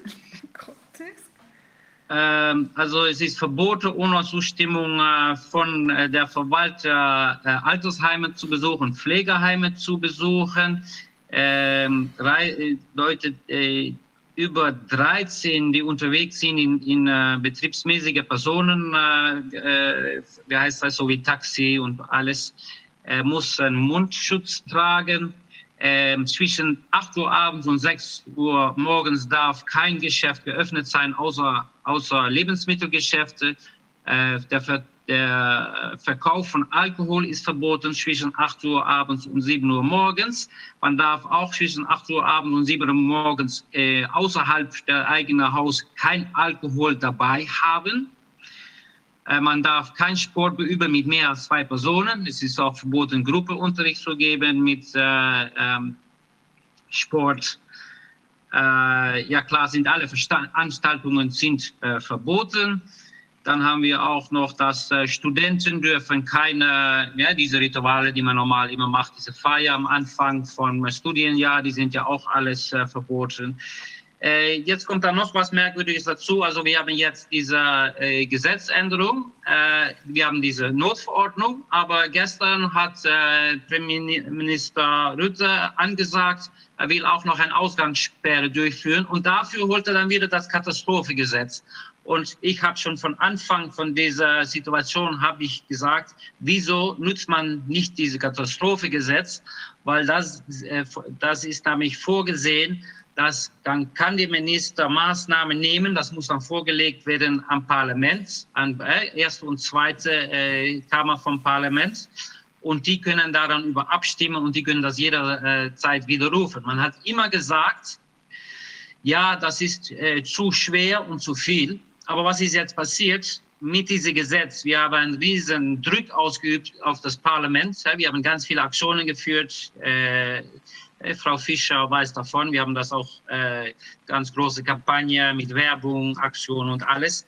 Und da ist so viel äh, Druck gewesen, dass dieses Gesetz, äh, was die vorgesehen haben, ist richtig eingeschränkt. So waren da ein paar offene Bestimmungen, dass für Sachen, die die noch nicht vorgesehen haben und vielleicht die noch einfallen, dass, dass sie das trotzdem durchführen können. All diese sind rausgenommen. Und es war natürlich. Sehr gut. Ja, das an sich ist das super, aber die finden, die suchen jetzt nach einer Möglichkeit, um das trotzdem durchzudrücken. Also jetzt kommen die trotzdem noch mit dieser Katastrophengesetz. Mhm. Also jetzt fangen wir wieder von vorne an, anscheinend.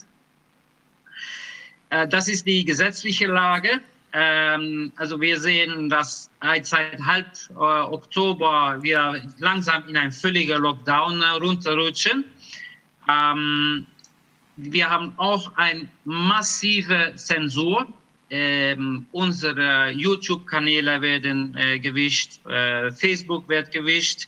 Ähm, und wir merken das immer, dass unsere, die Leute, die wir erreichen, die Gruppe immer kleiner wird. Also wir werden auch mit Logarithmus von all dieser Social Media werden wir richtig runtergedrückt. Das ist äh, langsam richtig problematisch. Das bedeutet auch, dass wir im Moment mehr zugreifen auf äh, die traditionellen Medien, so wie alles auf Papier gedrückt und das wird verteilen wir durch äh, Holland äh, Haus und Haus, um trotzdem die Leute diese Kenntnisse zur Kenntnis zu bringen. Was wir auch ein großes Problem ist, ist im Moment die Diffamierung.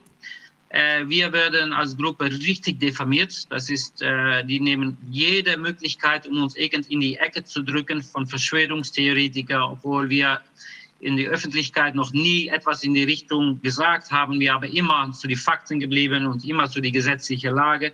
Trotzdem, äh, man spricht nicht mit uns, aber man versucht uns richtig in die Ecke zu drücken mit diesem alles am Moment die Zahl der äh, Infektionen, äh, Infektionen, äh, äh das, äh, ich brauche das braucht keine, das, die gehen runter schon tagelang. Ähm, auch die Zahl der Krankenhausaufnahmen, die gehen runter. Und trotzdem sehen wir, dass die immer stärkere Maßnahmen auflegen werden. Also hier ist so langsam ist jede Logik, ich meine, da war schon keine Logik, aber die Logik kommt immer weiter weg von der Realität. Mittlerweile bleibt es auch ganz still mit Protesten und Demonstrationen. Es passiert hier fast nichts. Die Leute, die, die, die nehmen alles an und gehen einfach weiter mit ihr Leben, soweit das noch möglich ist. Aber es, es bleibt unglaublich still. Die Medien in Deutschland sieht man, dass es äh, mehr äh, kritische Berichtgebung gibt. In Holland ist das noch ganz, ganz wenig. Ganz ab und zu sieht man ein kleiner Schimmer, aber äh, die Medien, die, die treiben noch immer vor mit, mit die äh, Narrative vom, äh, vom Regierung und alle andere wird auch rausgefiltert und da hört man fast nichts. Wir die es, es hat äh, vor kurzem auch noch ein Verfahren gegeben gegen die Staat von aller Gast, von die ganze Gastroindustrie. Mhm. Die sind innerhalb von Rahmen geblieben. Die haben gesagt, wir haben solche wundervolle Protokolle und wir haben ja so wenig beigetragen an die äh, Verbreitung vom Virus. Und dann ist das doch eine Unverschämtheit, dass wir schließen sollen. Alles ist abgewiesen, so wie in Niederlanden alles vor Gericht abgewiesen wird. Wir haben mittlerweile sieben Sachen äh, vor Gericht gebracht. Alle sind äh, abgelehnt. Und da waren auch ein paar Sachen dabei, die, die, waren, äh, die konnte man nicht verlieren eigentlich. Aber trotzdem, die Richter, die sind alle gleichgeschaltet. Das ist äh, ganz schön eine schockierende äh, Situation.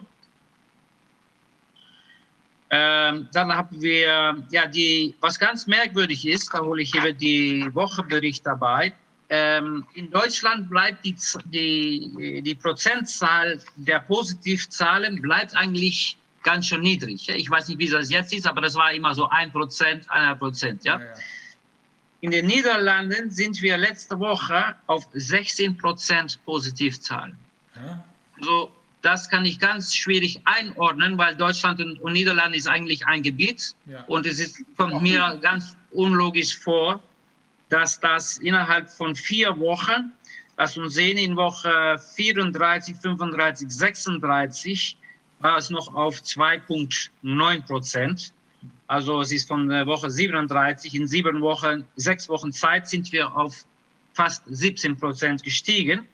Da muss ich dazu sagen, dass wir haben die CT-Wert äh, äh, raufgestuft, äh, offiziell von 30 nach 35, aber ich höre, die gehen auch regelmäßig nach 45.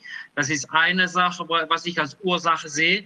Die andere ist, dass die haben immer Testable genutzt mit drei Marker. Das bedeutet, die haben auf drei äh, äh, Eigenschaften getestet. Wir haben das zurückgebracht nach einem Test mit nur einem. Das bedeutet, äh, dass die Zahl der Falschpositive äh, unheimlich gewachsen ist. Jedenfalls, das ist, das ist, wo ich das zuordne. Mhm. Dann habe ich jetzt, wie gesagt, gerade äh, heute haben wir eine einstweilige Verfügung eingereicht. Wir werden Montag oder Dienstag die, die, die Verhandlungsdatum erhalten. Und die Basis von dieses Verfahren ist also dieser PCR-Test. Äh, und das ist in, äh, ich habe die, die wichtigste Grund ist einfach die CE-Zulassung, die gestattet nicht die nutzt, wie, wie das jetzt genutzt wird. Ne? Mhm. Es wird jetzt genutzt als diagnostisches Instrument, darf nicht, nicht zugelassen. Wir haben für die CE-Zulassung eine Ausnahme gemacht. Ich weiß nicht, ob die davon auf, die, äh, ob ihr das weiß. Ähm, wir haben gesagt, man, man kann für diese In-vitro-Hilfsmittel äh, ähm, kann man einfach ein CE-Marking äh, nutzen, wenn man die Unterlagen da einfach ein tragt. Man braucht weiter nichts, da ist, findet keine Validierung oder keine Test oder keine Überprüfung statt. Man braucht nur die Unterlage da hinzulegen und man darf das nutzen. Das sind Spezialregelungen, die die gemacht haben. Trotzdem haben die nur die Beantragung gemacht für die Research Use Only. Das ist auch äh, richtig so. Äh, wenn die das anderes machen würde, würde die sich strafbar machen, weil äh, man kann ja nicht äh, damit äh, Diagnose äh, stellen. Mhm. Die zweite, was wir an dieser Verfahren gekuppelt haben, ist die äh, Kommunikation von, äh, vom Staat aus über diese positive Teste. Mhm. Wir haben gesagt, es ist kein diagnostisches Mittel. Äh, der, der, Lieferant sagt selbst, äh, wenn ein positiver Test bedeutet nicht, dass jemand die, äh, die Virus bei sich trägt. Also man darf dann auch nicht sprechen von, äh, in Deutschland spricht man von Infizierungen. Ähm, Infi bei uns im Gesetz redet man auch über Infizierungen, aber das ist ein juristisch abgeschotteter äh, ähm, Begriff. Mhm. Die nutzen hier Besmettingen. Und Besmettingen ist eigentlich, du bist, ähm, wie sagt man das auf Deutsch? Äh, es ist kein Schmettung, äh, besteht so etwas in Deutschland? Ich weiß nicht. Das heißt das befallen? Ja, es, es, kommt auf Fallen hin, aber es ist so etwas, wenn ich äh, mit Farbe etwas an und da, da bleibt was am Hängen. Ja. Ich bin damit in Kontakt ja, ja. gewesen, bedeutet das. Ansteckend, ansteckend. Ja, es ist nicht mal ansteckend, aber gut. Es ist ein nichtssagender, es ah. hat keine Bedeutung, aber für Leute bedeutet das, man ist infiziert. Ob ah, man das nicht, äh, ja, mhm. das so. Kontaktperson.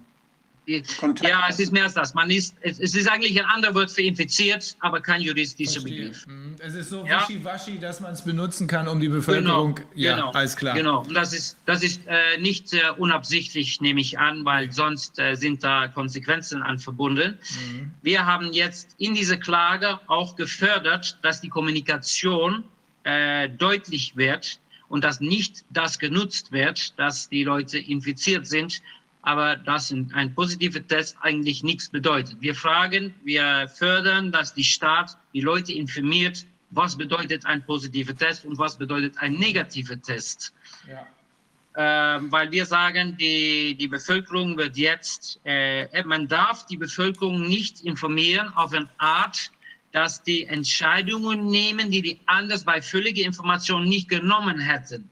Und das ist, was jetzt passiert weil niemand würde es, äh, äh, würde es annehmen, dass seine Grundrechte eingeschränkt werden, wenn man nicht mal, äh, wenn, wenn das aufgrund ist von einem Test, die überhaupt nichts sagt. Mhm. Also wir, wir, wir werden das jetzt wieder am Gericht vorlegen. Die, die äh, wir erwarten nicht, dass wir da Recht erhalten, weil die, diese Hoffnung haben wir verloren.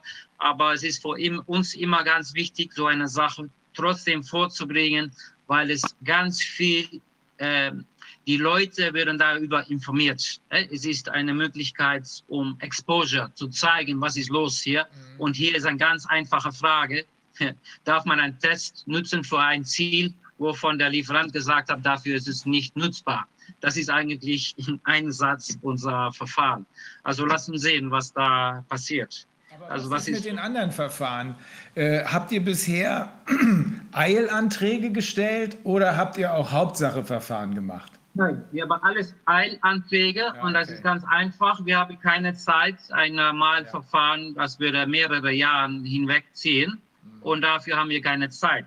Ja, bei uns, das ist, äh, bei uns gibt es, in Deutschland hat man nur die Eilverfahren im, im Sinne von eine einstweilige Verfügung.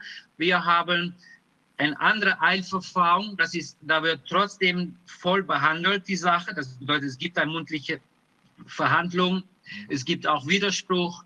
Also es ist weiter ein volles Verfahren. Der einzige Unterschied ist, man kann nicht äh, keine Beweis Themen machen. Das bedeutet, man kann keine Zeuge hören, anhören, man kann nur schriftliche Beweis äh, vorlegen, aber es gibt keine Möglichkeit und man kann auch keine äh, Entscheidung, äh, ein Rechts, wie sagt man das, eine definitive Entscheidung. Man kann nur eine Entscheidung bekommen, die äh, zurückzudrehen ist. Mhm. Äh, Ich weiß nicht, wie man das gut in Deutsch. Ja, es, darf, es, äh, darf die, ja. es darf die Hauptsache nicht vorweggenommen werden in den Genau, genau, ah, Mhm. genau, so, ge- das meine ich, genau. Ja, die andere Sachen, wir haben, äh, erste Sache war äh, gegen die Staat, dass wir geklagt haben über das nicht das äh, Katastrophengesetz genutzt ist, sondern äh, Verordnungen, womit man keine Grundrechte einschränken kann. Das steht auch fest. Trotzdem haben wir Unrecht bekommen. In diese Sachen haben wir gefragt um eine Belegung von die Notzustand. Äh, was ist los? Warum? Äh, was rechtfertigt diese Entscheidungen? Wo ist die Proportionalität, die Angemessenheitsanalyse? Wo ist die Subsidiaritätsanalyse? All diese Sachen haben wir gefragt. Ist alles vom Tisch gewesen. Der Staat hat sich nicht verteidigt. Ja, übrigens, die haben inhaltlich nichts nach vorne gebracht. Wir haben gegen die Mundschutzmaske in Amsterdam und Rotterdam geklagt. Da hat der Richter auch recht gegeben, dass es eine Einschränkung ist äh, vom äh, Grundgesetz, die nicht möglich ist mit einer Verordnung. Ähm, trotzdem hat sie das zugelassen, weil es zeitbeschränkt war und es war ein Experiment. In diesem äh, Verfahren hat übrigens die Stadt Rotterdam und Amsterdam zugegeben, dass es medizinisches nichts macht, diese keine äh, äh, Wert hat. Nur die psychologische Wert würde da möglich sein und deshalb sollte das trotzdem getragen werden. Das ist offen gesagt. Bei uns hat man nicht mal gesagt, dass es äh, da hi- hilft, um die äh, Verbreitung von äh, Infektionen zu verhindern. Das ist offen auf den Tisch gelegt. Trotzdem haben wir Unrecht bekommen. Wir haben zwei Demo Demonstrationen, haben wir, äh, die waren verboten, die haben wir auch vor Gericht gelegt. Äh, obwohl es überhaupt keinen Grund gegeben hat, dies zu verbieten, haben wir auch Unrecht bekommen.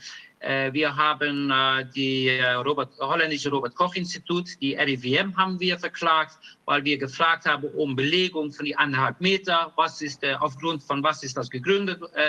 Was sind die äh, PCR-Tests? Was sind die Falschrate? Wo ist die Validierungsuntersuchungen? Äh, wir haben von alles die Belegung gefördert, die Beweisen. Äh, äh, auch das ist einfach alles abgelehnt. Die haben verweigert, was für Belegen auch, aber die haben zugegeben im Gericht, dass für die anderthalb Meter gibt es keine Begründung, gibt es keine Belegung. Das war einfach eine gute Idee von ein paar Wissenschaftlern, die das gedacht haben. Lass uns das mal versuchen. Ist einfach zugegeben, steht fest. Trotzdem ist das alles jetzt im neue Gesetz gekommen. Also es ist, wir sind in einer äh, surrealistischen Situation. Ja, das hört sich so an. Aber wie kann das sein? Äh, ihr habt doch nicht angegriffen die Masken, weil ihr gesagt habt, äh, die machen nicht genug oder die machen zu viel Psychodruck, sondern ihr habt doch die Masken angegriffen, weil ihr gesagt habt, die bringen nichts. Die können Genau. das. Ja, und das Gericht gesteht das sogar zu. Die können nicht vor dem Virus schützen. Der psychologische, der, die psychologische Wirkung allein soll ausreichen. Genau, und, ich habe auch äh, da äh, vorgebracht, dass es, wir haben für diese Art von psychologische Experimente äh, gibt es ganz viele Vorschriften. Man muss vorab die ethische und alle äh, äh, bedenkliche Sachen muss man äh, auflisten und untersuchen und man muss auch die mögliche Gesundheitsfolgen davon muss man untersuchen und da gibt es ganz viele Bedingungen, bevor man so ein Experiment machen kann. Aber in der Zeit von Corona äh, sind alle Gesetze und Regeln und Sorgfältigkeit ist vom Tisch gewesen und man macht einfach, man, man denkt in heute, in morgens bedenkt man was, abends ist verpflichtet. Also, das ist die neue Normal äh, vom äh, Corona-Zeit. Okay, es ist umso wichtiger, dass wir hier international, sofort Herr Wodak, dass wir hier international äh, kooperieren mit den Amerikanern, mit den Kanadiern, mit den Italienern, äh, damit wir das, was an Erfolgen, beispielsweise in den USA gibt es Erfolge in den Gerichten, die den äh, Gerichten bescheinigt haben, äh, die den äh, Gouverneuren bescheinigt haben, ihr könnt nicht machen, was ihr wollt, ihr braucht das Parlament dazu. Das ist zwar nur ein kleiner Erfolg, weil es in der Sache ja um die Frage geht, gibt es dieses Virus überhaupt? Oder ist es nicht vielleicht eine ganz normale Grippenummer, die hier durchzieht? Äh, und äh, die zentrale Frage natürlich der PCR-Test. Aber es ist meiner Ansicht nach extrem wichtig, dass wir hier international connected sind und eng zusammenarbeiten. Deswegen bauen wir ja auch euch und alle anderen mit ein. Heute Abend habe ich wieder ein Gespräch mit Namibia, die bauen wir auch mit ein. Äh, damit hier alles, was an Evidenz da ist und alles, was an guten Schriftsätzen und Entscheidungen da ist, für jedermann zugänglich ist. Ihr habt diese von Belgien, dieser Beschluss, habt ihr das mitbekommen? Nee, was war da? Okay, das war von äh, Verstraten, wo wir auch äh, mit zusammenarbeiten. Er hat Viruswahnsinn in Belgien gegründet. Ähm, er hat ein Urteil bekommen in Berufung. Erst äh, bei dem ersten Gericht, die haben ihm wirklich das, äh, das, das war äh, unfassbar, wie die ihm da wie ein Idiot hingestellt haben im Urteil. Das ist, das macht so gehört ein Gericht niemals zu urteilen über jemanden. Aber in Berufung, er hat eigentlich mehr oder weniger Recht bekommen.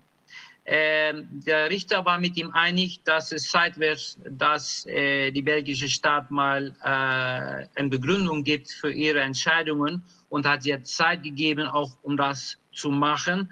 Und auch, äh, das ist irgendwie äh, die, das Drehbuch sind alle Länder wirklich identisch, weil ja. ich sehe, in Deutschland hat man jetzt auch die neue Gesetze damit, das ist auch bei uns genauso gelaufen. In Belgien läuft das jetzt auch, dass sie das jetzt auch ein, im Gesetz festlegen muss. Man kann das nicht mit Verordnungen machen. Das geht eigentlich nur für eine ganz kurze Zeit. Ja. Aber für eine ganz kurze Zeit ist für mich ein, zwei Wochen ja. und nicht neun Monate. Aber die Gerichte denken da anders über. Ähm, aber jedenfalls ist da eine hoffnungsgebende Entscheidung gewesen von einem Richter, die jedenfalls die Sache seriös genommen hat. Ja. Es bringt noch nichts. Es bringt auch kein, äh, es, es, es, hat nichts Tastbares, aber trotzdem, es ist ein erster Schritt äh, in, in, von einer langen, langen Reise, denke ich. Ja. Dr. Wodak, Dr. Wodak wollte was sagen. Ja, ich hatte wegen der Entwicklung bei der Positivrate der PCR-Tests da hatten Sie ja eben von gesprochen, äh, dass die hochgeht. Und da habe ich dieses Bild jetzt, das ist die aktuelle Version in Deutschland, da sieht man auch, dass das hochgeht. Das ist hier jetzt die vorige Woche, da sind es sieben Prozent. Das ist schon wieder fast so hoch, wie das beim vorigen, wie das im, im Frühjahr war. Hier im Frühjahr wurde ja viel, viel weniger getestet. Da war es wahrscheinlich deshalb so hoch, weil man da in Arztpraxen hauptsächlich und in Krankenhäusern getestet hat und nicht so viel in der Normalbevölkerung. Dann war das runtergegangen und jetzt geht es wieder hoch. Man sieht die Zahlen, anderthalb Millionen in einer Woche Tests. Die Labore sagen alle, sie seien total überlastet und sie schaffen es nicht mehr und nehmen das als Begründung, weshalb sie zum Teil nur einen Teil der möglichen äh, Abschnitte eben testen, die nur das E-Gen testen. Da sind ja sehr, sehr viele äh, Meldungen gekommen, jetzt auch, dass falsch Positive da waren, die dann bei der Bestätigung auch negativ waren. Das heißt, das, was hier beansteigt, ist vermutlich ein Zeichen einfach einer schlechteren Qualität und eines Ansteigens der Falsch-Positiv-Rate. Ja. Das hat wahrscheinlich, das, da gibt es kein Korrelat dazu, was die Krankheitsbilder angeht oder was Erkrankungswellen angeht, auch nicht in den Sentinel-Praxen. Also hier sehen wir, dass die Testqualität schlechter wird. Wie, wie viele Kranke gibt es denn in Holland im Moment? Kann man das irgendwie eingrenzen? Ja, das kann ich sagen. Ich war noch über dieses Test. Wir, wir sind, letzte Woche waren 320.000 Testen durchgeführt, äh, um das zu vergleichen mit äh, Deutschland. Äh, die Zahl der Kranken, ja Kranken, ähm, die Krankenhauszahlen nehme, dann sollten jetzt am Moment 325 Personen mit äh, pass auf, mit Covid im Krankenhaus oder Covid mit SARS-CoV-2. Eigentlich Covid, weil jeder, der jetzt im Krankenhaus reinkommt, ob du mit gebrochenem Bein oder was auch immer, du hast einen positiven Test und du kommst im äh, Intensivstation, bist du Covid. Äh? Also 325, das ist übersehlich, das ist keine, äh, auf die Rest vom Krankenhaus, normale Betten ist 1643 und auch da sind die sind für andere Sachen im Krankenhaus. Dabei, dazu muss ich noch sagen, die Intensivstation 325, äh, es gibt äh, in Holland ein Problem, das schon viele Jahre spielt. Wir haben in nur 1100 IC IZ-Betten, ne, Intensivstationsbetten. Mhm. Die wir haben 1000 äh, sind in den letzten zehn Jahren verschwunden. Wir hatten mal 2100. Also obwohl die Bevölkerung verältet und mehr Sorge und mehr Pflege braucht und auch mehr öfter von Intensivstationen äh, gebraucht wird, ist die Zahl der Intensivstationenbetten mit die Hälfte runtergegangen. Also was wir hier sehen, ist einfach äh, die, die, Folge von der äh, Runterwirtschaftung von, äh, von äh, Krankenversorgung. Äh, mhm. Ähm, das bedeutet, dass jedes Jahr gibt es massive Probleme. Ich habe auch beantwortet gefragt, gib mir die Zahlen vom letztes Jahr. Wie viel wir lagen im Intensivstation letztes Jahr auf diese Tage? Die verweigern das zu geben. Die Daten sind auch nicht auffindbar im Internet. Wir haben offizielle Anträge gemacht, um das zu bekommen. Wir erhalten das nicht. Also wir erwarten, dass eigentlich nichts Besonderes los ist. Auch dieses Jahr, dass es nicht mehr ist als letztes Jahr oder vielleicht sogar weniger. Weil die Ärzte, die sagen auch, ja, es ist eine völlige Überbelastung von äh, äh, Intensivstationen. Und dann, wenn man dann fragt, äh, ist das dann, äh, aber die sagen dann auch, das ist jedes Jahr so. Und dann sagen die, und dann fragt man ja, warum kommt ihr dann jetzt damit und nicht andere Jahre? Die sagen, wir schreien jedes Jahr mit diesem Problem, aber niemand hört uns, nur dieses Jahr will jeder uns hören anscheinend. Also es ist ein Problem bei uns, was strukturell ist und das hat nichts zu tun mit der äh, Covid-Situation. Äh, aber das wird trotzdem so vorgebracht, als ob es Covid ist, die uns jetzt überlastet. Aber das ist nicht der Fall. Das ist bei uns genauso. Hier wird äh, die Normalität von Überlastung äh, ich habe nämlich gerade einen kurzen Bericht gesehen, äh, ich glaube, Justus hat das rumgeschickt, ähm, aus dem Januar diesen Jahres, bevor also Covid so richtig gezündet hat. Da beschweren sich auch Mediziner, dass die äh, Intensivstationen zu dünn geworden sind, dass man nicht mehr genug hat und nicht mehr genug Personal hat. Das ist die ganzen Jahre über so gewesen. Jetzt wird es benutzt, um daraus eine Pandemie zu machen, so wie alles, was eigentlich normal ist, jetzt plötzlich benutzt wird, um daraus eine Pandemie zu machen. Aber interessant, äh, ich habe noch eine Frage, und zwar bei uns hat man ja diese unglaublich große Menge an Corona-Extrabetten gemacht. Ja, ich glaube, das sind ja ungefähr 20.000 Intensivbetten und dann nochmal 12.000 neu geschaffene Betten oder sowas. Ist das scheint, aber diese Strategie verfolgt man in Holland nicht, offenbar. Doch, doch, das hat man auch gemacht. Im äh, Vorjahr hat man das, äh, ich meine im Frühling hat man diese äh, Nothospitale aufgebaut. Ich glaube, das hat 16 Millionen gekostet. Er hat nie ein Patient ist da, hat da, ist da rein, äh, ist da versorgt worden. Die sind wieder abgebaut worden, sind wieder verschwunden. Wir haben den letzten neun Monaten kein einziges extra äh, Intensivstationbett geschaffen. Also da liegt auch nicht die, äh, äh, man, man versucht auch nicht diese Sache irgendwie zu lösen, weil da, da, das wollte ich noch sagen. Das größte Problem am Moment ist das Personal. Es gibt kein Personal. Die Betten gibt es, aber Personal nicht. Aber ich habe eine, äh, es melden sich viele Leute bei uns. Einer, der sich gemeldet hat, war der versorgt medizinisches Personal und er sagt, ich kann morgen 350 Leute liefern. Ich habe die. Aber die wollen nicht, weil die haben dafür kein Geld. Die Krankenhäuser, die kriegen das nicht bezahlt. Deshalb verweigern die, extra Personal zu nehmen und wir fahren die ganze Wirtschaft runter, obwohl das ein Problem ist, was heute gelöst sein wird. Und ja, das, dann kommen wir bei, wieder beim Thema, was mit man wirklich äh, mit dieser Krise, weil mit, äh, mit einem Virus hat es jedenfalls nichts zu tun. Das ist offensichtlich. Und Tote? Tote gibt es auch quasi keine, oder?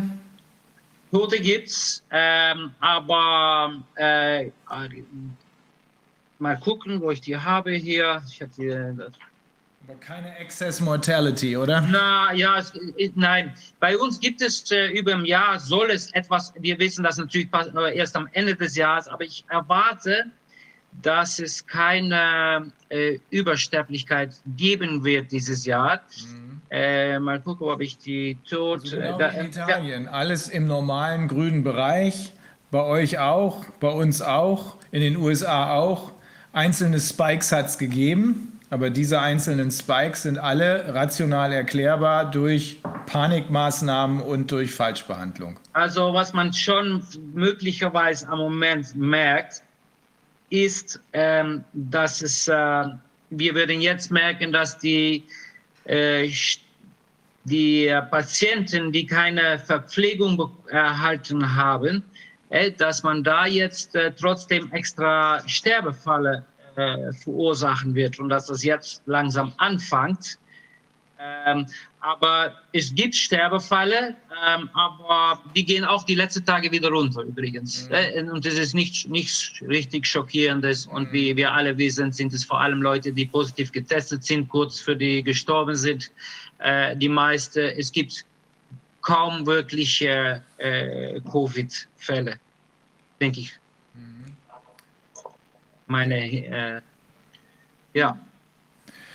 Und wie ist die, also die Stimmung in der Bevölkerung? Das hat jetzt auch was, die, seitdem die Masken da sind, sind die Leute da auch so ein bisschen eingebremst, hat man das Gefühl, oder? Das ist ja jetzt auch vor einiger Zeit in Holland beschlossen worden, dass Masken zu tragen sind. Äh, die Maskenpflicht gibt es hier eigentlich noch nicht wirklich. Die äh, ist noch nicht durch. Ähm, die haben das jetzt nur im öffentlichen Verkehr, äh, also im, im, im, Bahn und im Bus muss man das tragen. Weiter gibt es das noch nicht. Äh, das kommt Anfang äh, Dezember. Äh, zum Glück hat für das erste Mal auch die Anwaltskammer dagegen äh, protestiert und gesagt, das geht so nicht. die haben wir bis heute überhaupt noch nicht gehört. Die, die melden sich auch nicht. Aber da haben die zum Glück äh, gesagt, dass äh, das ist nicht belegt und das kann man so nicht machen. Aber um die Stimmung, ähm, ja, ich, ich wundere mich, äh, wie folgsam äh, die niederländische Bevölkerung ist. Äh, das Vertrauen in die Regierung bleibt irgendwie äh, trotzdem hoch, was ich so wahrnehme. Außerhalb unserer, die Leute um uns herum natürlich ist ganz, weil dann kann man die ein, falsche Eindruck kriegen, dass jeder gegen die Regierung ist, aber das ist wirklich nicht so. Es ist unglaublich still. Man sieht überall in, Deutsch, in, in Europa sieht man Proteste und ich weiß nicht was. Es ist hier so unfassbar ruhig. Ich hoffe, es ist die Ruhe vor dem Sturm, aber bis jetzt passiert nichts. Es ist Fast deshalb nichts. merkwürdig, weil wir die Holländer ja immer als liberal gesehen haben und äh, bedacht auf ihre Freiheitsrechte. Und jetzt lassen sie sich die einfach nehmen, ohne sich zu wehren. Das ist, Also- merkwürdig. Also das ist, ähm, das ist genauso falsch, wie man äh, die deutsche Gründlichkeit, Ja. was auch ein Mythos vielleicht ist, ist unsere liberale äh, Grundhaltung ist auch ein Mythos. Die gibt es nicht. Wenn wir zurückgehen in der Zeit, äh, im, äh, im Zweiten Weltkrieg war Holland war einer der Länder, der auch ganz folgsam war und alles gemacht hat, äh, was, da, was damals angeordnet ist. Äh, Die, hier war der äh, Widerstand war ganz klein hier.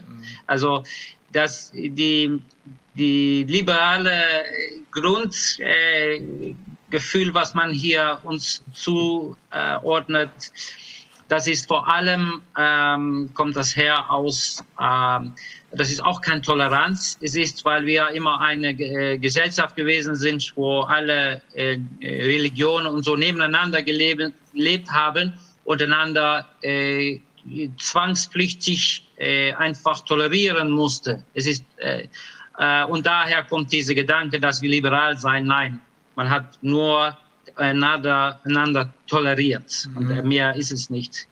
Also hier ähm, im Januar, wenn man gefragt hat, äh, Premier Rütte, was hältst du davon, hat jeder gesagt, ein Lügner und äh, da will ich nie mehr wählen und die will ich nicht mehr sehen.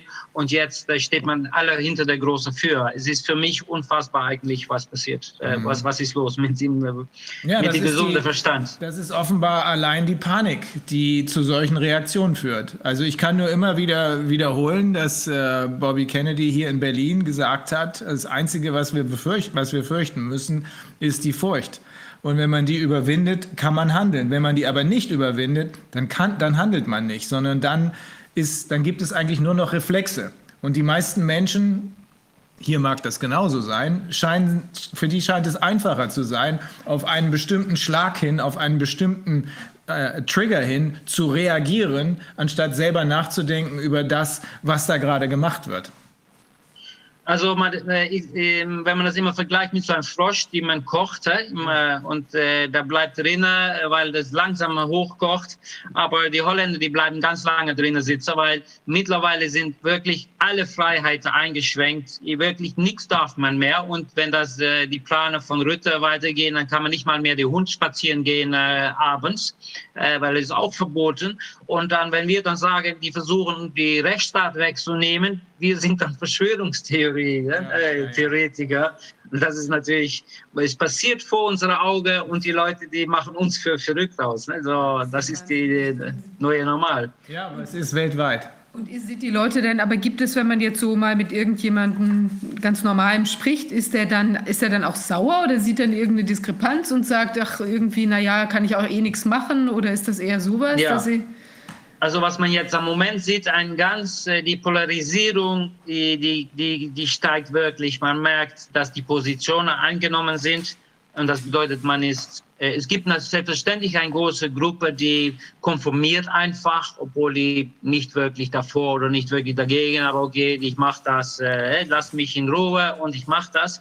Aber die, äh, es gibt, äh, die Verhältnisse werden immer härter, merkt man, dass die, äh, ähm, die Aggression zwischeneinander wird richtig groß. Das merkt man wirklich. Und das wird natürlich angekörpert von unserer Regierung, die uns imprägniert mit, dass Leute, die nicht äh, konformieren, das sind Assis und äh, das sind äh, schlechte Leute. Mhm. Und das wird richtig reingedrückt von unseren Medien und von unserer Regierung. Und das, das merkt man wirklich. Die Verhältnisse, ich merke das auch in meinem Freundekreis äh, und meinem Bekanntenkreis, ähm, äh, die, es verhärtet richtig. Und das bedeutet am Moment, wir verlieren ganz viele Freunde und auch Familien. Äh, dass, ja, äh, die wollen nicht mehr mit mir sprechen und äh, andersrum ist es ebenso. Mhm.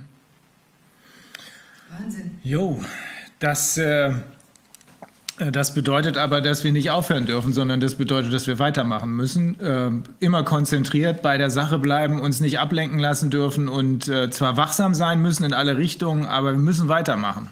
Denn sonst. Das machen wir auch. Das mm. Problem ist halt nur, dass wir keine Möglichkeiten mehr haben, um die Leute zu erreichen, weil die Zensur so tief eingreift, ja. dass es richtig schwieriger und schwieriger wird, äh, weil es ist, es macht keinen Sinn, um für deine eigenen Leute, die wissen das schon, äh, wir müssen unsere Einspannungen richte auf die Leute, die nicht verstehen, die noch immer glauben. Und da, das ist unsere Zielgruppe. Es ja. bringt uns nichts, um unseren äh, Anhang zu. Äh, Richtig. Richtig. Und das ist unser Problem. Und wir sind jetzt ans Überlegen, dass wir, wir haben eine politi politische Partei gegründet und äh, wir hatten eigentlich keine Pläne, um selbst einzusteigen. Aber das wäre eine Möglichkeit, um trotzdem wieder Zugang zu kriegen zu den Medien ja. und auch äh, zu den sozialen Medien, weil es ist natürlich schwieriger. Ich sage nicht, dass das nicht passiert, weil es wird auch passieren. Aber äh, wenn man natürlich die ähm, die äh, Meinungsveröffentlichungen von einer politischen Partei, ähm, wenn man das anfängt äh, einzuschränken, ja, dann ist man wieder einen Schritt weiter. Mhm. Also das ist schon äh, ja, ein dann größerer man, Schritt. Dann lässt man eine Maske mehr fallen. Also wir haben vorhin ja auch darüber geredet, wir, unsere ganze Diskussion läuft auf zwei Ebenen. Einmal auf der realen Ebene, wo wir sagen, die PCR-Tests bringen es nicht, die äh, die äh, Gefährlichkeit liegt bei der einer Grippe. Und dann sind wir auf der anderen Ebene unterwegs, äh, die, ähm, die offenbar dafür gesorgt hat. Die Personen, die Menschen, die dafür gesorgt haben, dass diese Paniksituation inszeniert worden ist. Ähm, man kann nicht über beides gleichzeitig reden und man kann schon gar nicht äh, der Bevölkerung, diejenigen, derjenige Teil der Bevölkerung, der vielleicht noch Fragen stellt, und das ist kein kleiner Teil, denke ich, zumindest hier in Deutschland nicht, man kann denen jetzt nicht kommen und sagen, hier, The Great Reset und sowas. Nein. Wir bleiben weit weg davon, äh, mhm. äh, wo wir natürlich alles genau wissen, äh, wie es äh, aussieht und was dahinter steckt. Ich meine, da kann man nicht mehr drum hinkommen. Ähm, aber in unserer Kommunikation immer, wir bleiben bei den Fakten und wir werfen immer kleine Fragen auf. Äh, wie kann das sein? Wie ist das? Mhm. Weil das ist der einzige Weg, äh, äh, denken wir, um diese Leute zu erreichen. Weil wenn man so anfängt über Bill Gates oder so zu reden, dann haken die, da hakt alle ab, Ganz weil die, die Schritte sind einfach so groß, weil die größte, wo wir gegen wir kämpfen, und das merke ich ganz stark, die Leute wollen es nicht wahrhaben. Irgendwo die spüren, es stimmt nicht, aber äh, die müssen ihr ganzes Weltbild, was die haben, ihr ganzes Leben ist darauf gebaut und das stürzt zusammen.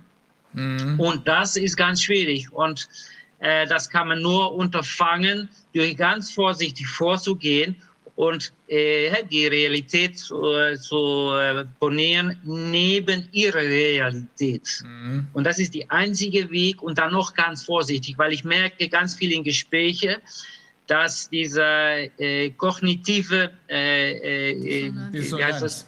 Dissonanz dass man redet, die kapieren auch, dass es nicht stimmt und du sagst es, aber dann trotzdem endet das Gespräch, ja, aber das Virus wird selber wieder gehen, dann ist alles wieder ja, vorbei. Ja, ja, ne? Und dann merkt man, es, es, es geht nicht, im, das ist ganz schwierig im Kopf reinzukriegen und ich verstehe das auch, äh, ich sehe das auch mit meinem Vater, äh, die haben die ganze Leben geglaubt, die Regierung hat das Beste mit uns vor und dann auf einmal zu glauben, dass es möglich nicht so ist, das ist ein zu großer Schritt, weil dann fällt alle Sicherheit, die die im Leben haben, die fällt zusammen. Und das ist, denke ich, die größte Kampf, die wir alle haben. Ja, das ist, wir haben gestern Abend hier noch gesprochen und jemand hat dann gesagt, für viele Menschen ist es so, wenn sie die Wahl haben, Angst zu haben wegen eines Virus oder Angst zu haben, weil die gesamte Regierung sozusagen unter Kontrolle von anderen steht, dann entscheiden die sich lieber für das Virus, weil sonst das ganze Gebäude, auf dem sie ihr Leben ja. lang gestanden haben, zusammenkracht. Du hast es ja genauso gesagt eben.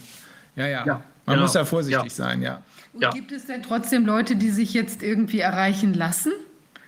Merkt ihr, dass es ähm. da und, und an, ja, welchen, also an welchen Punkten entsteht dann dieses, äh, also jetzt bei uns hat ja auch dieses Maskenthema jetzt ziemlich viele Leute mobilisiert. Ja, man merkt, äh, weil viele Schulen das mittlerweile auch äh, machen, aber zum Glück noch nicht so viel im Unterricht. Aber trotzdem wachen mehrere, ne, wenn man am Kind kommt, dann kommen an die Eltern und die, da merkt man schon, dass sich was tut, sobald man an die Kinder kommt. Mhm. Ähm, ich war ganz froh eigentlich mit dieser weiteren Lockdown, weil wir, es war eigentlich eine ganz ruhige Situation bei uns. Und dann denken die Leute, ach, ich kann mein Leben noch äh, weiterführen und äh, es ist alles nicht so schlimm und es kommt schon wieder in Ordnung. Aber jetzt mit dem richtigen Lockdown äh, werden die Schmerzen immer größer. Auch die Mittelstand, auch die Gastroindustrie, die sieht jetzt langsam, was ich denen schon vor Monaten gesagt habe, weil ich habe schon in April mit denen gesprochen, ne, mit den Branchenorganisationen. Mhm. Ihr müsst was machen, weil ihr ganze Branche wird verloren gehen. Die werden alle pleite gehen. Ja. Und die haben noch geglaubt damals, man kann das mit Verhandlungen und so, kann man das alles überleben und das kann man alles machen. Und ich habe dann auch gesagt, ja, ihr verhandelt dann über ihre eigenen Grundrechte und über die Rückkehr von ihrer ganzen, äh, äh, für die, die, die, die, die, ihr, die Leute, die ihr vertretet. Jetzt kommt langsam die, äh, dass man sieht, die Branche ist verloren. Aber was mich auffällt, ich hatte gedacht, jetzt, die kommen raus, die sagen, wir öffnen einfach, weil das wäre die einzige Lösung. Wenn man alle zusammen sagt, wir öffnen und wir machen nicht mehr mit. Aber die, die gehen runter im Bach, aber die bleiben ruhig. Die sitzen, wo die sind und es passiert nichts. Und das ist, was mich Sorge macht. Ich habe dann diese Verfahren gemacht und da haben die das noch ganz politisch korrekt versucht zu tun, auf eine Art, die ich nie, äh, weil damit legitimiert man eigentlich die Situation, die Lage. Haben die verloren und trotzdem, es bleibt still. Mhm. Alles ist geschlossen, ne? alles ist schon, und das war schon vor Deutschland. Ne? Wir waren hier eher geschlossen als in Deutschland. Mhm. Die ganze Gastroindustrie ist geschlossen und geht pleite. Äh? Und was kriegt man? Man kriegt äh, palliative Versorgung Sterbensbegleitung, weil die Geld, die man, äh, die Zuschüsse, die man kriegt, das ist, da kann man nicht mit überleben natürlich. Mhm. Aber das wundert mich, wie kann es sein, dass die Leute so eine höhere Toleranzgrenze haben? Wo, da, das, das ist für mich ganz, ich hatte richtig gehofft, jetzt passiert es, jetzt kommt es, aber es kommt bis jetzt wenig. Mhm. Wenn ich sage, dass es nicht noch kommt, aber am Moment, äh, ja, habe ich Momente, dass ich denke, wo gehen wir hin? Ja. ja? Naja, die Leute sind dann möglicherweise so desperat, dass sie halt dann auch gar keine, gar keine Angriffsmöglichkeit mehr sehen für sich selber. Die denken, es ist dann irgendwie schon alles vorbei oder hoffen, noch irgendwo mitgeschleppt zu werden wenn irgendwelche weiteren Programme aufgelegt werden oder so, weil sie eh keine Kraft mehr haben. Ja, das haben wir auch gesehen. Hier gab es irgendwie, ich weiß nicht, Unternehmer stehen auf oder jedenfalls gab es eine Unternehmerdemonstration in Berlin. Äh, die haben sich dagegen gewehrt, dass sie Unterstützung von anderen bekommen, nicht von Aluhüten, sondern von einfach anderen wie Querdenken zum Beispiel, weil sie Angst hatten, mit denen in einen Topf geworfen zu werden. Genau. Sie haben also genau. mehr Angst vor Unterstützung als Angst vor dem eigentlichen Feind, weil sie den eigentlichen Feind nicht sehen können. Es ist, Dr. Wodak sagt immer, wir sind so fixiert auf das Coronavirus, dass wir nichts anderes mehr sehen. Und sie merken nicht, dass sie nicht in Duschen gehen gerade. Das sind keine Duschen. Nein, genau. Nein, das, das ist genau, was ich auch immer sage. Dass mhm. ich das, aber ähm, ich denke, es muss noch viel schlimmer werden, bevor die Leute aufwachen. Noch viel schlimmer aber werden. Ich glaube, das gibt eine Möglichkeit, die wir unterschätzen. Wenn es, wie in Schweden zum Beispiel, einzelne Behörden gibt, die sagen, wir arbeiten korrekt, wir machen das nicht mit. Das heißt, wenn es in Deutschland einen Landrat gibt, der in seinem Kreis den Amtsarzt mit dem Amtsarzt zusammenarbeitet, der Amtsärztin zusammenarbeitet und sagt, das mache ich nicht mehr mit. Der Landrat ist gewählt, selbst persönlich, den kann man nicht absetzen. Und der Landrat kann das machen, was er mit, er ist Verwaltungschef. Und er hat für die Verwaltungsakte gerade zu stehen. Genauso wie der Oberbürgermeister. Wenn es also in eine Gallien, ein Dorf gibt, ja, in, in Deutschland auch, wo, wo der Amtsarzt und der Landrat der Meinung sind, das ist alles Quatsch. Wir wollen unsere Wirtschaft nicht kaputt machen. Wir wollen unseren Kreis Gesundheit. Wir wollen was für die Leute tun. Wir wollen nicht die Kinder dahin schicken mit Masken. Das hat doch überhaupt keinen Sinn, sondern das ist etwas, wir fangen mal an. Da kommt, kann nicht die Polizei kommen und den ganzen Landkreis ins Gefängnis stecken. Das geht nicht. Genau, genau. Und das ist die einzige Lösung, die ich sehe. Und ähm, ich habe das, wir haben das schon versucht mit der Gastrobranche. Wenn man einfach alle zusammen aufsteht, ist es vorbei. Und das versucht die Leute auch immer zu sagen. Wir sind die Gesellschaft. Wir machen das selbst. Ohne uns haben die keine Macht, haben die keine Möglichkeiten. Aber die Regierung kann das nur machen, weil die spielen alle Gruppen gegeneinander aus. Die versuchen alle gegeneinander aufzuhetzen, damit, die, äh, mit, mit, damit es ganz schwierig ist, um die Leute zusammen zu, äh, zu bekommen. Aber ich hoffe trotzdem, äh, ich, ein äh, Bekannter von mir gab als Vorbild äh, 1965, 1965, 66 hat niemand geahnt, was in 68 los sein würde. Ja. Die 68 ist ganz Europa explodiert. Ja. Das war Krieg. Und zwei, drei Jahre davor, das war unterm Überfläche und man hat nichts gemerkt. Mhm. Und das äh, gibt mir ein Schimmer von Hoffnung, dass äh, es ist ganz schwer hervorzusagen, was wirklich spielt. Ja. Und das kann, das kann sein, dass es auf einmal aufkocht und äh, rauskommt. Mhm. Also ich glaube, dass, ich glaube dass, dass wenn die Leute jetzt tatsächlich gezwungen werden, sich impfen zu lassen, wenn es Druck gibt, wenn die Mütter ihre Kinder da zu dieser schrecklichen Impfung hinbringen müssen und sich selber impfen lassen müssen, wo sie alle Angst, mit Recht Angst davor haben, das ist so körperlich nahe. Ich kann mir vorstellen, dass dadurch Druck entsteht, dass die Leute sagen, nee, das mache ich nicht mehr mit, das will ich nicht mitmachen. Genau. Und äh, ich denke, da, da braucht es auch dann Unterstützung für diese Menschen, die das nicht mitmachen wollen. Und da muss man sich zusammentun. Und ich glaube, wir haben da eine ganz wichtige, eine ganz wichtige Funktion auch, Absolut. dass wir die Menschen bestärken. Sie sind auf der richtigen Seite. Ja. Sie werden zurzeit vergewaltigt. Ja. ja. Das, da, wird was, da passiert was Schlimmes mit ihnen. Mhm. Das ist nicht für die Gesundheit. Und das darf auch, man darf seine Kinder dem nicht aussetzen. Das ist etwas, was ganz schrecklich ist wir sind, wir sind machtlos, weil denen, die wir, wir haben ja der Regierung die Macht gegeben. Das ist, die haben sie ja von uns. Mhm.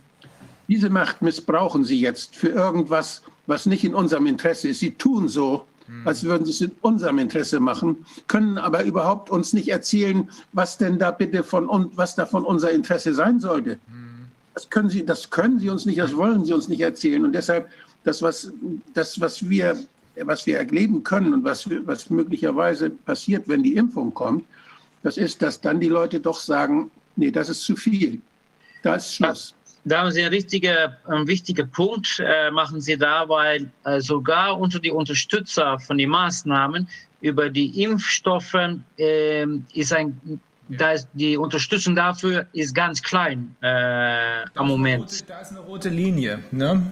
Genau. Und aber was hat was hat unser Minister gesagt? Ähm, ab Januar, wenn das die Impfstoff äh, fertig sein sollte, ich glaube, das ist schon langs fertig, aber wenn äh, äh, er sagt in Januar, werden die alle Informationen, die die Impfstoff in Frage stellen oder kritisch betrachten, würden gelöscht werden. Die würde einen Riesenkrieg anfangen, um zu vermeiden, dass die, die Tragekraft die in der Bevölkerung, die, äh, ähm, dass das äh, irgendwie untergraben wird von kritischen Informationen. Also das ist eine richtige Androhung und wir sehen jetzt, wie schlimm es jetzt schon ist, die Zensur. Aber wir rechnen damit, dass, dass wir wirklich mundtot gemacht werden äh, bald. Ich habe heute einen Artikel zu dem Impfen veröffentlicht, in Rubicon und im Multipolar. Und wahrscheinlich wird er bei KenFM auch noch erscheinen mhm. und dann vielleicht auch auf Englisch. Und da geht es genau darum, dass man jetzt ja versucht, große Impfzentren überall aufzubauen. Das heißt, nicht die Impfung, den, den, den Impfstoff den Ärzten geben, dass sie ihre Patienten beraten, wie man das bei der Schweinegrippe ja noch gemacht hat. Und damals bei der Schweinegrippe, da haben die Ärzte ja gesagt, nein, diesen Impfstoff gebe ich meinen Patienten nicht. In Deutschland ist ja kaum geimpft worden, zum Glück. Und da haben die Ärzte praktisch ihre Patienten vor diesem schlechten, unnötigen Impfstoff gerettet. Das versucht man jetzt zu umgehen. Man ja. versucht jetzt große Zentren in Deutschland zu machen, 60 große Zentren. Riesige Kühlketten werden aufgebaut. Es werden den, an den Flughäfen große Kühllager gebaut. Und zwar der Vorwand dafür ist, dass dieser Impfstoff sehr, sehr stark gekühlt werden muss und dass man das in der Arztpraxis ja nicht machen kann. Und auf diese Weise werden da große Zentren sein, so ähnlich wie diese Zentren, bei denen, wo man jetzt diese, diese PCR-Tests macht, an den Grenzen, an Flughäfen und so. Das sind große Firmen, große Labore. Und genau solche Unternehmen werden auch dann die Impfung durchführen mit irgendwelchen Hilfskräften. Das haben sie jedenfalls geplant und dass sich die Ärzte das gefallen lassen, dass die Ärztekammern dazu gucken, wie dieser Impfstoff dann plötzlich von Leuten, die da keine Erfahrung haben, die keine Kontakte haben mit den Patienten, wie das, dass sie da zugucken, wo sie sonst immer alle sagen, ja, das Robert Koch Institut, man muss eine informierte Zustimmung geben bei der Impfung. Man muss gut informiert werden. Man muss auch gucken, dass keine Nebenwirkungen auftreten, weil die Patienten ja unterschiedlich reagieren auf Impfungen. Da muss eine Anamnese gemacht werden. Und das ist alles jetzt durch diese Massenaktion, die man vorhat. Das ist wie bei der Massentierhaltung. Die Leute werden in irgendwelche Säle, in irgendwelche großen Einrichtungen getrieben und werden durchgeimpft. Nur bei der Massentierhaltung ist es so, diese Tiere, die, die sollen ja geschlachtet werden. Das heißt, die leben nur wenige Wochen oder Monate. Da gibt es keine Spätwirkung. Die landen auf dem Teller. Und das ist bei Menschen anders. Menschen leben nach der Impfung, wollen viele, viele Jahre noch leben. Und diese ganzen Spätwirkungen, die da auftreten können, Autoimmunerkrankungen, Krebserkrankungen, alles das, was das Immunsystem stört, kann schwere chronische Erkrankungen machen. Und wenn diese, diese Impfung tatsächlich dann massenhaft durchgeführt wird und nur bei ein Promille der Bevölkerung entstehen Nebenwirkungen, dann sind das Millionen Menschen, die da schwer erkranken, viel mehr als an jeder Seuche bisher erkrankt sind. Also ich, ich habe das ausführlich da, habe das ausführlich aufgeschrieben und ich denke, diese Impfung, die ist wirklich der Gipfel des Verbrechens. Das darf man nicht machen, auf keinen Fall. Ja, wenn und ich ja, gehen Sie weiter, entschuldige. Nein, nein, ich bin fertig. Aber diese okay. Impfung ist ja es gibt ja noch nicht mal Indikationen dafür. Das ist ja noch nicht mal so wie eine Grippe. Und bei der Grippeimpfung ist es ja schon fragwürdig, ob die wirklich was nützt. Also bei der mexikanischen Grippe äh, sind ungefähr 1500 Leute schwer verletzt geworden in Holland. Äh, und die sind vor zwei Jahren, haben die eine kleine Entschädigung bekommen von 5 ja. Millionen äh, zusammen, die gezahlt werden. Das ist nur zwei Jahre her. Aber in Holland liegt da eine Impfpflicht ganz sensibel, weil wir haben religiöse Gruppen, äh, wir haben religiöse Parteien, die sehr stark vertreten sind und die wollen nichts wissen von, äh, die impfen sich sogar jetzt auch nicht, äh, auch nicht gegen normale mhm. Impfungen, die verweigern alles. Und letzte Woche ist eine Abstimmung gewesen im Parlament, äh, um sicher zu gehen, dass es keine Impfpflicht kommt. Und dabei war auch, eigentlich haben alle Parteien diese unterstützt, nur die zwei wichtige nicht. Und das ist die VVD und D66. Und das sind genau die zwei Parteien, die diese ganze Situation schon vorantreiben. Und das soll dann, die eine ist eine liberale Partei, äh, äh, das ist, also das, das ist äh, dass man trotzdem gegen diesen Beschluss äh, gestimmt hat. Okay. Oh Gott, das ist ja wirklich wahnsinnig schockierend wieder. Okay, also ich glaube, wir, wir, wir sprechen mal nochmal miteinander was äh, über ein paar Ideen, Stimmt. die wir Ja. auch von unserer Seite noch haben. Ja. Ähm, ja, ich glaube, wir machen jetzt für heute mal Schluss. Wir müssen das alles irgendwie verdauen erstmal, ja, ja. würde ich sagen. Es ist ja wirklich echt bestürzend, ja, schrecklich. Äh, okay, also wir sehen uns in der nächsten Woche wieder. Wir danken fürs Zuschauen. Wir freuen uns äh, für eine, über eine Unterstützung jetzt für Oval Media, die uns hier begleitet haben und auch für uns selbst. Die Spendenkonten sind eingeblendet und dann genau sehen wir uns in der nächsten Woche wieder. Bis dahin. Vielen Dank, Jerome. Vielen, vielen Dank.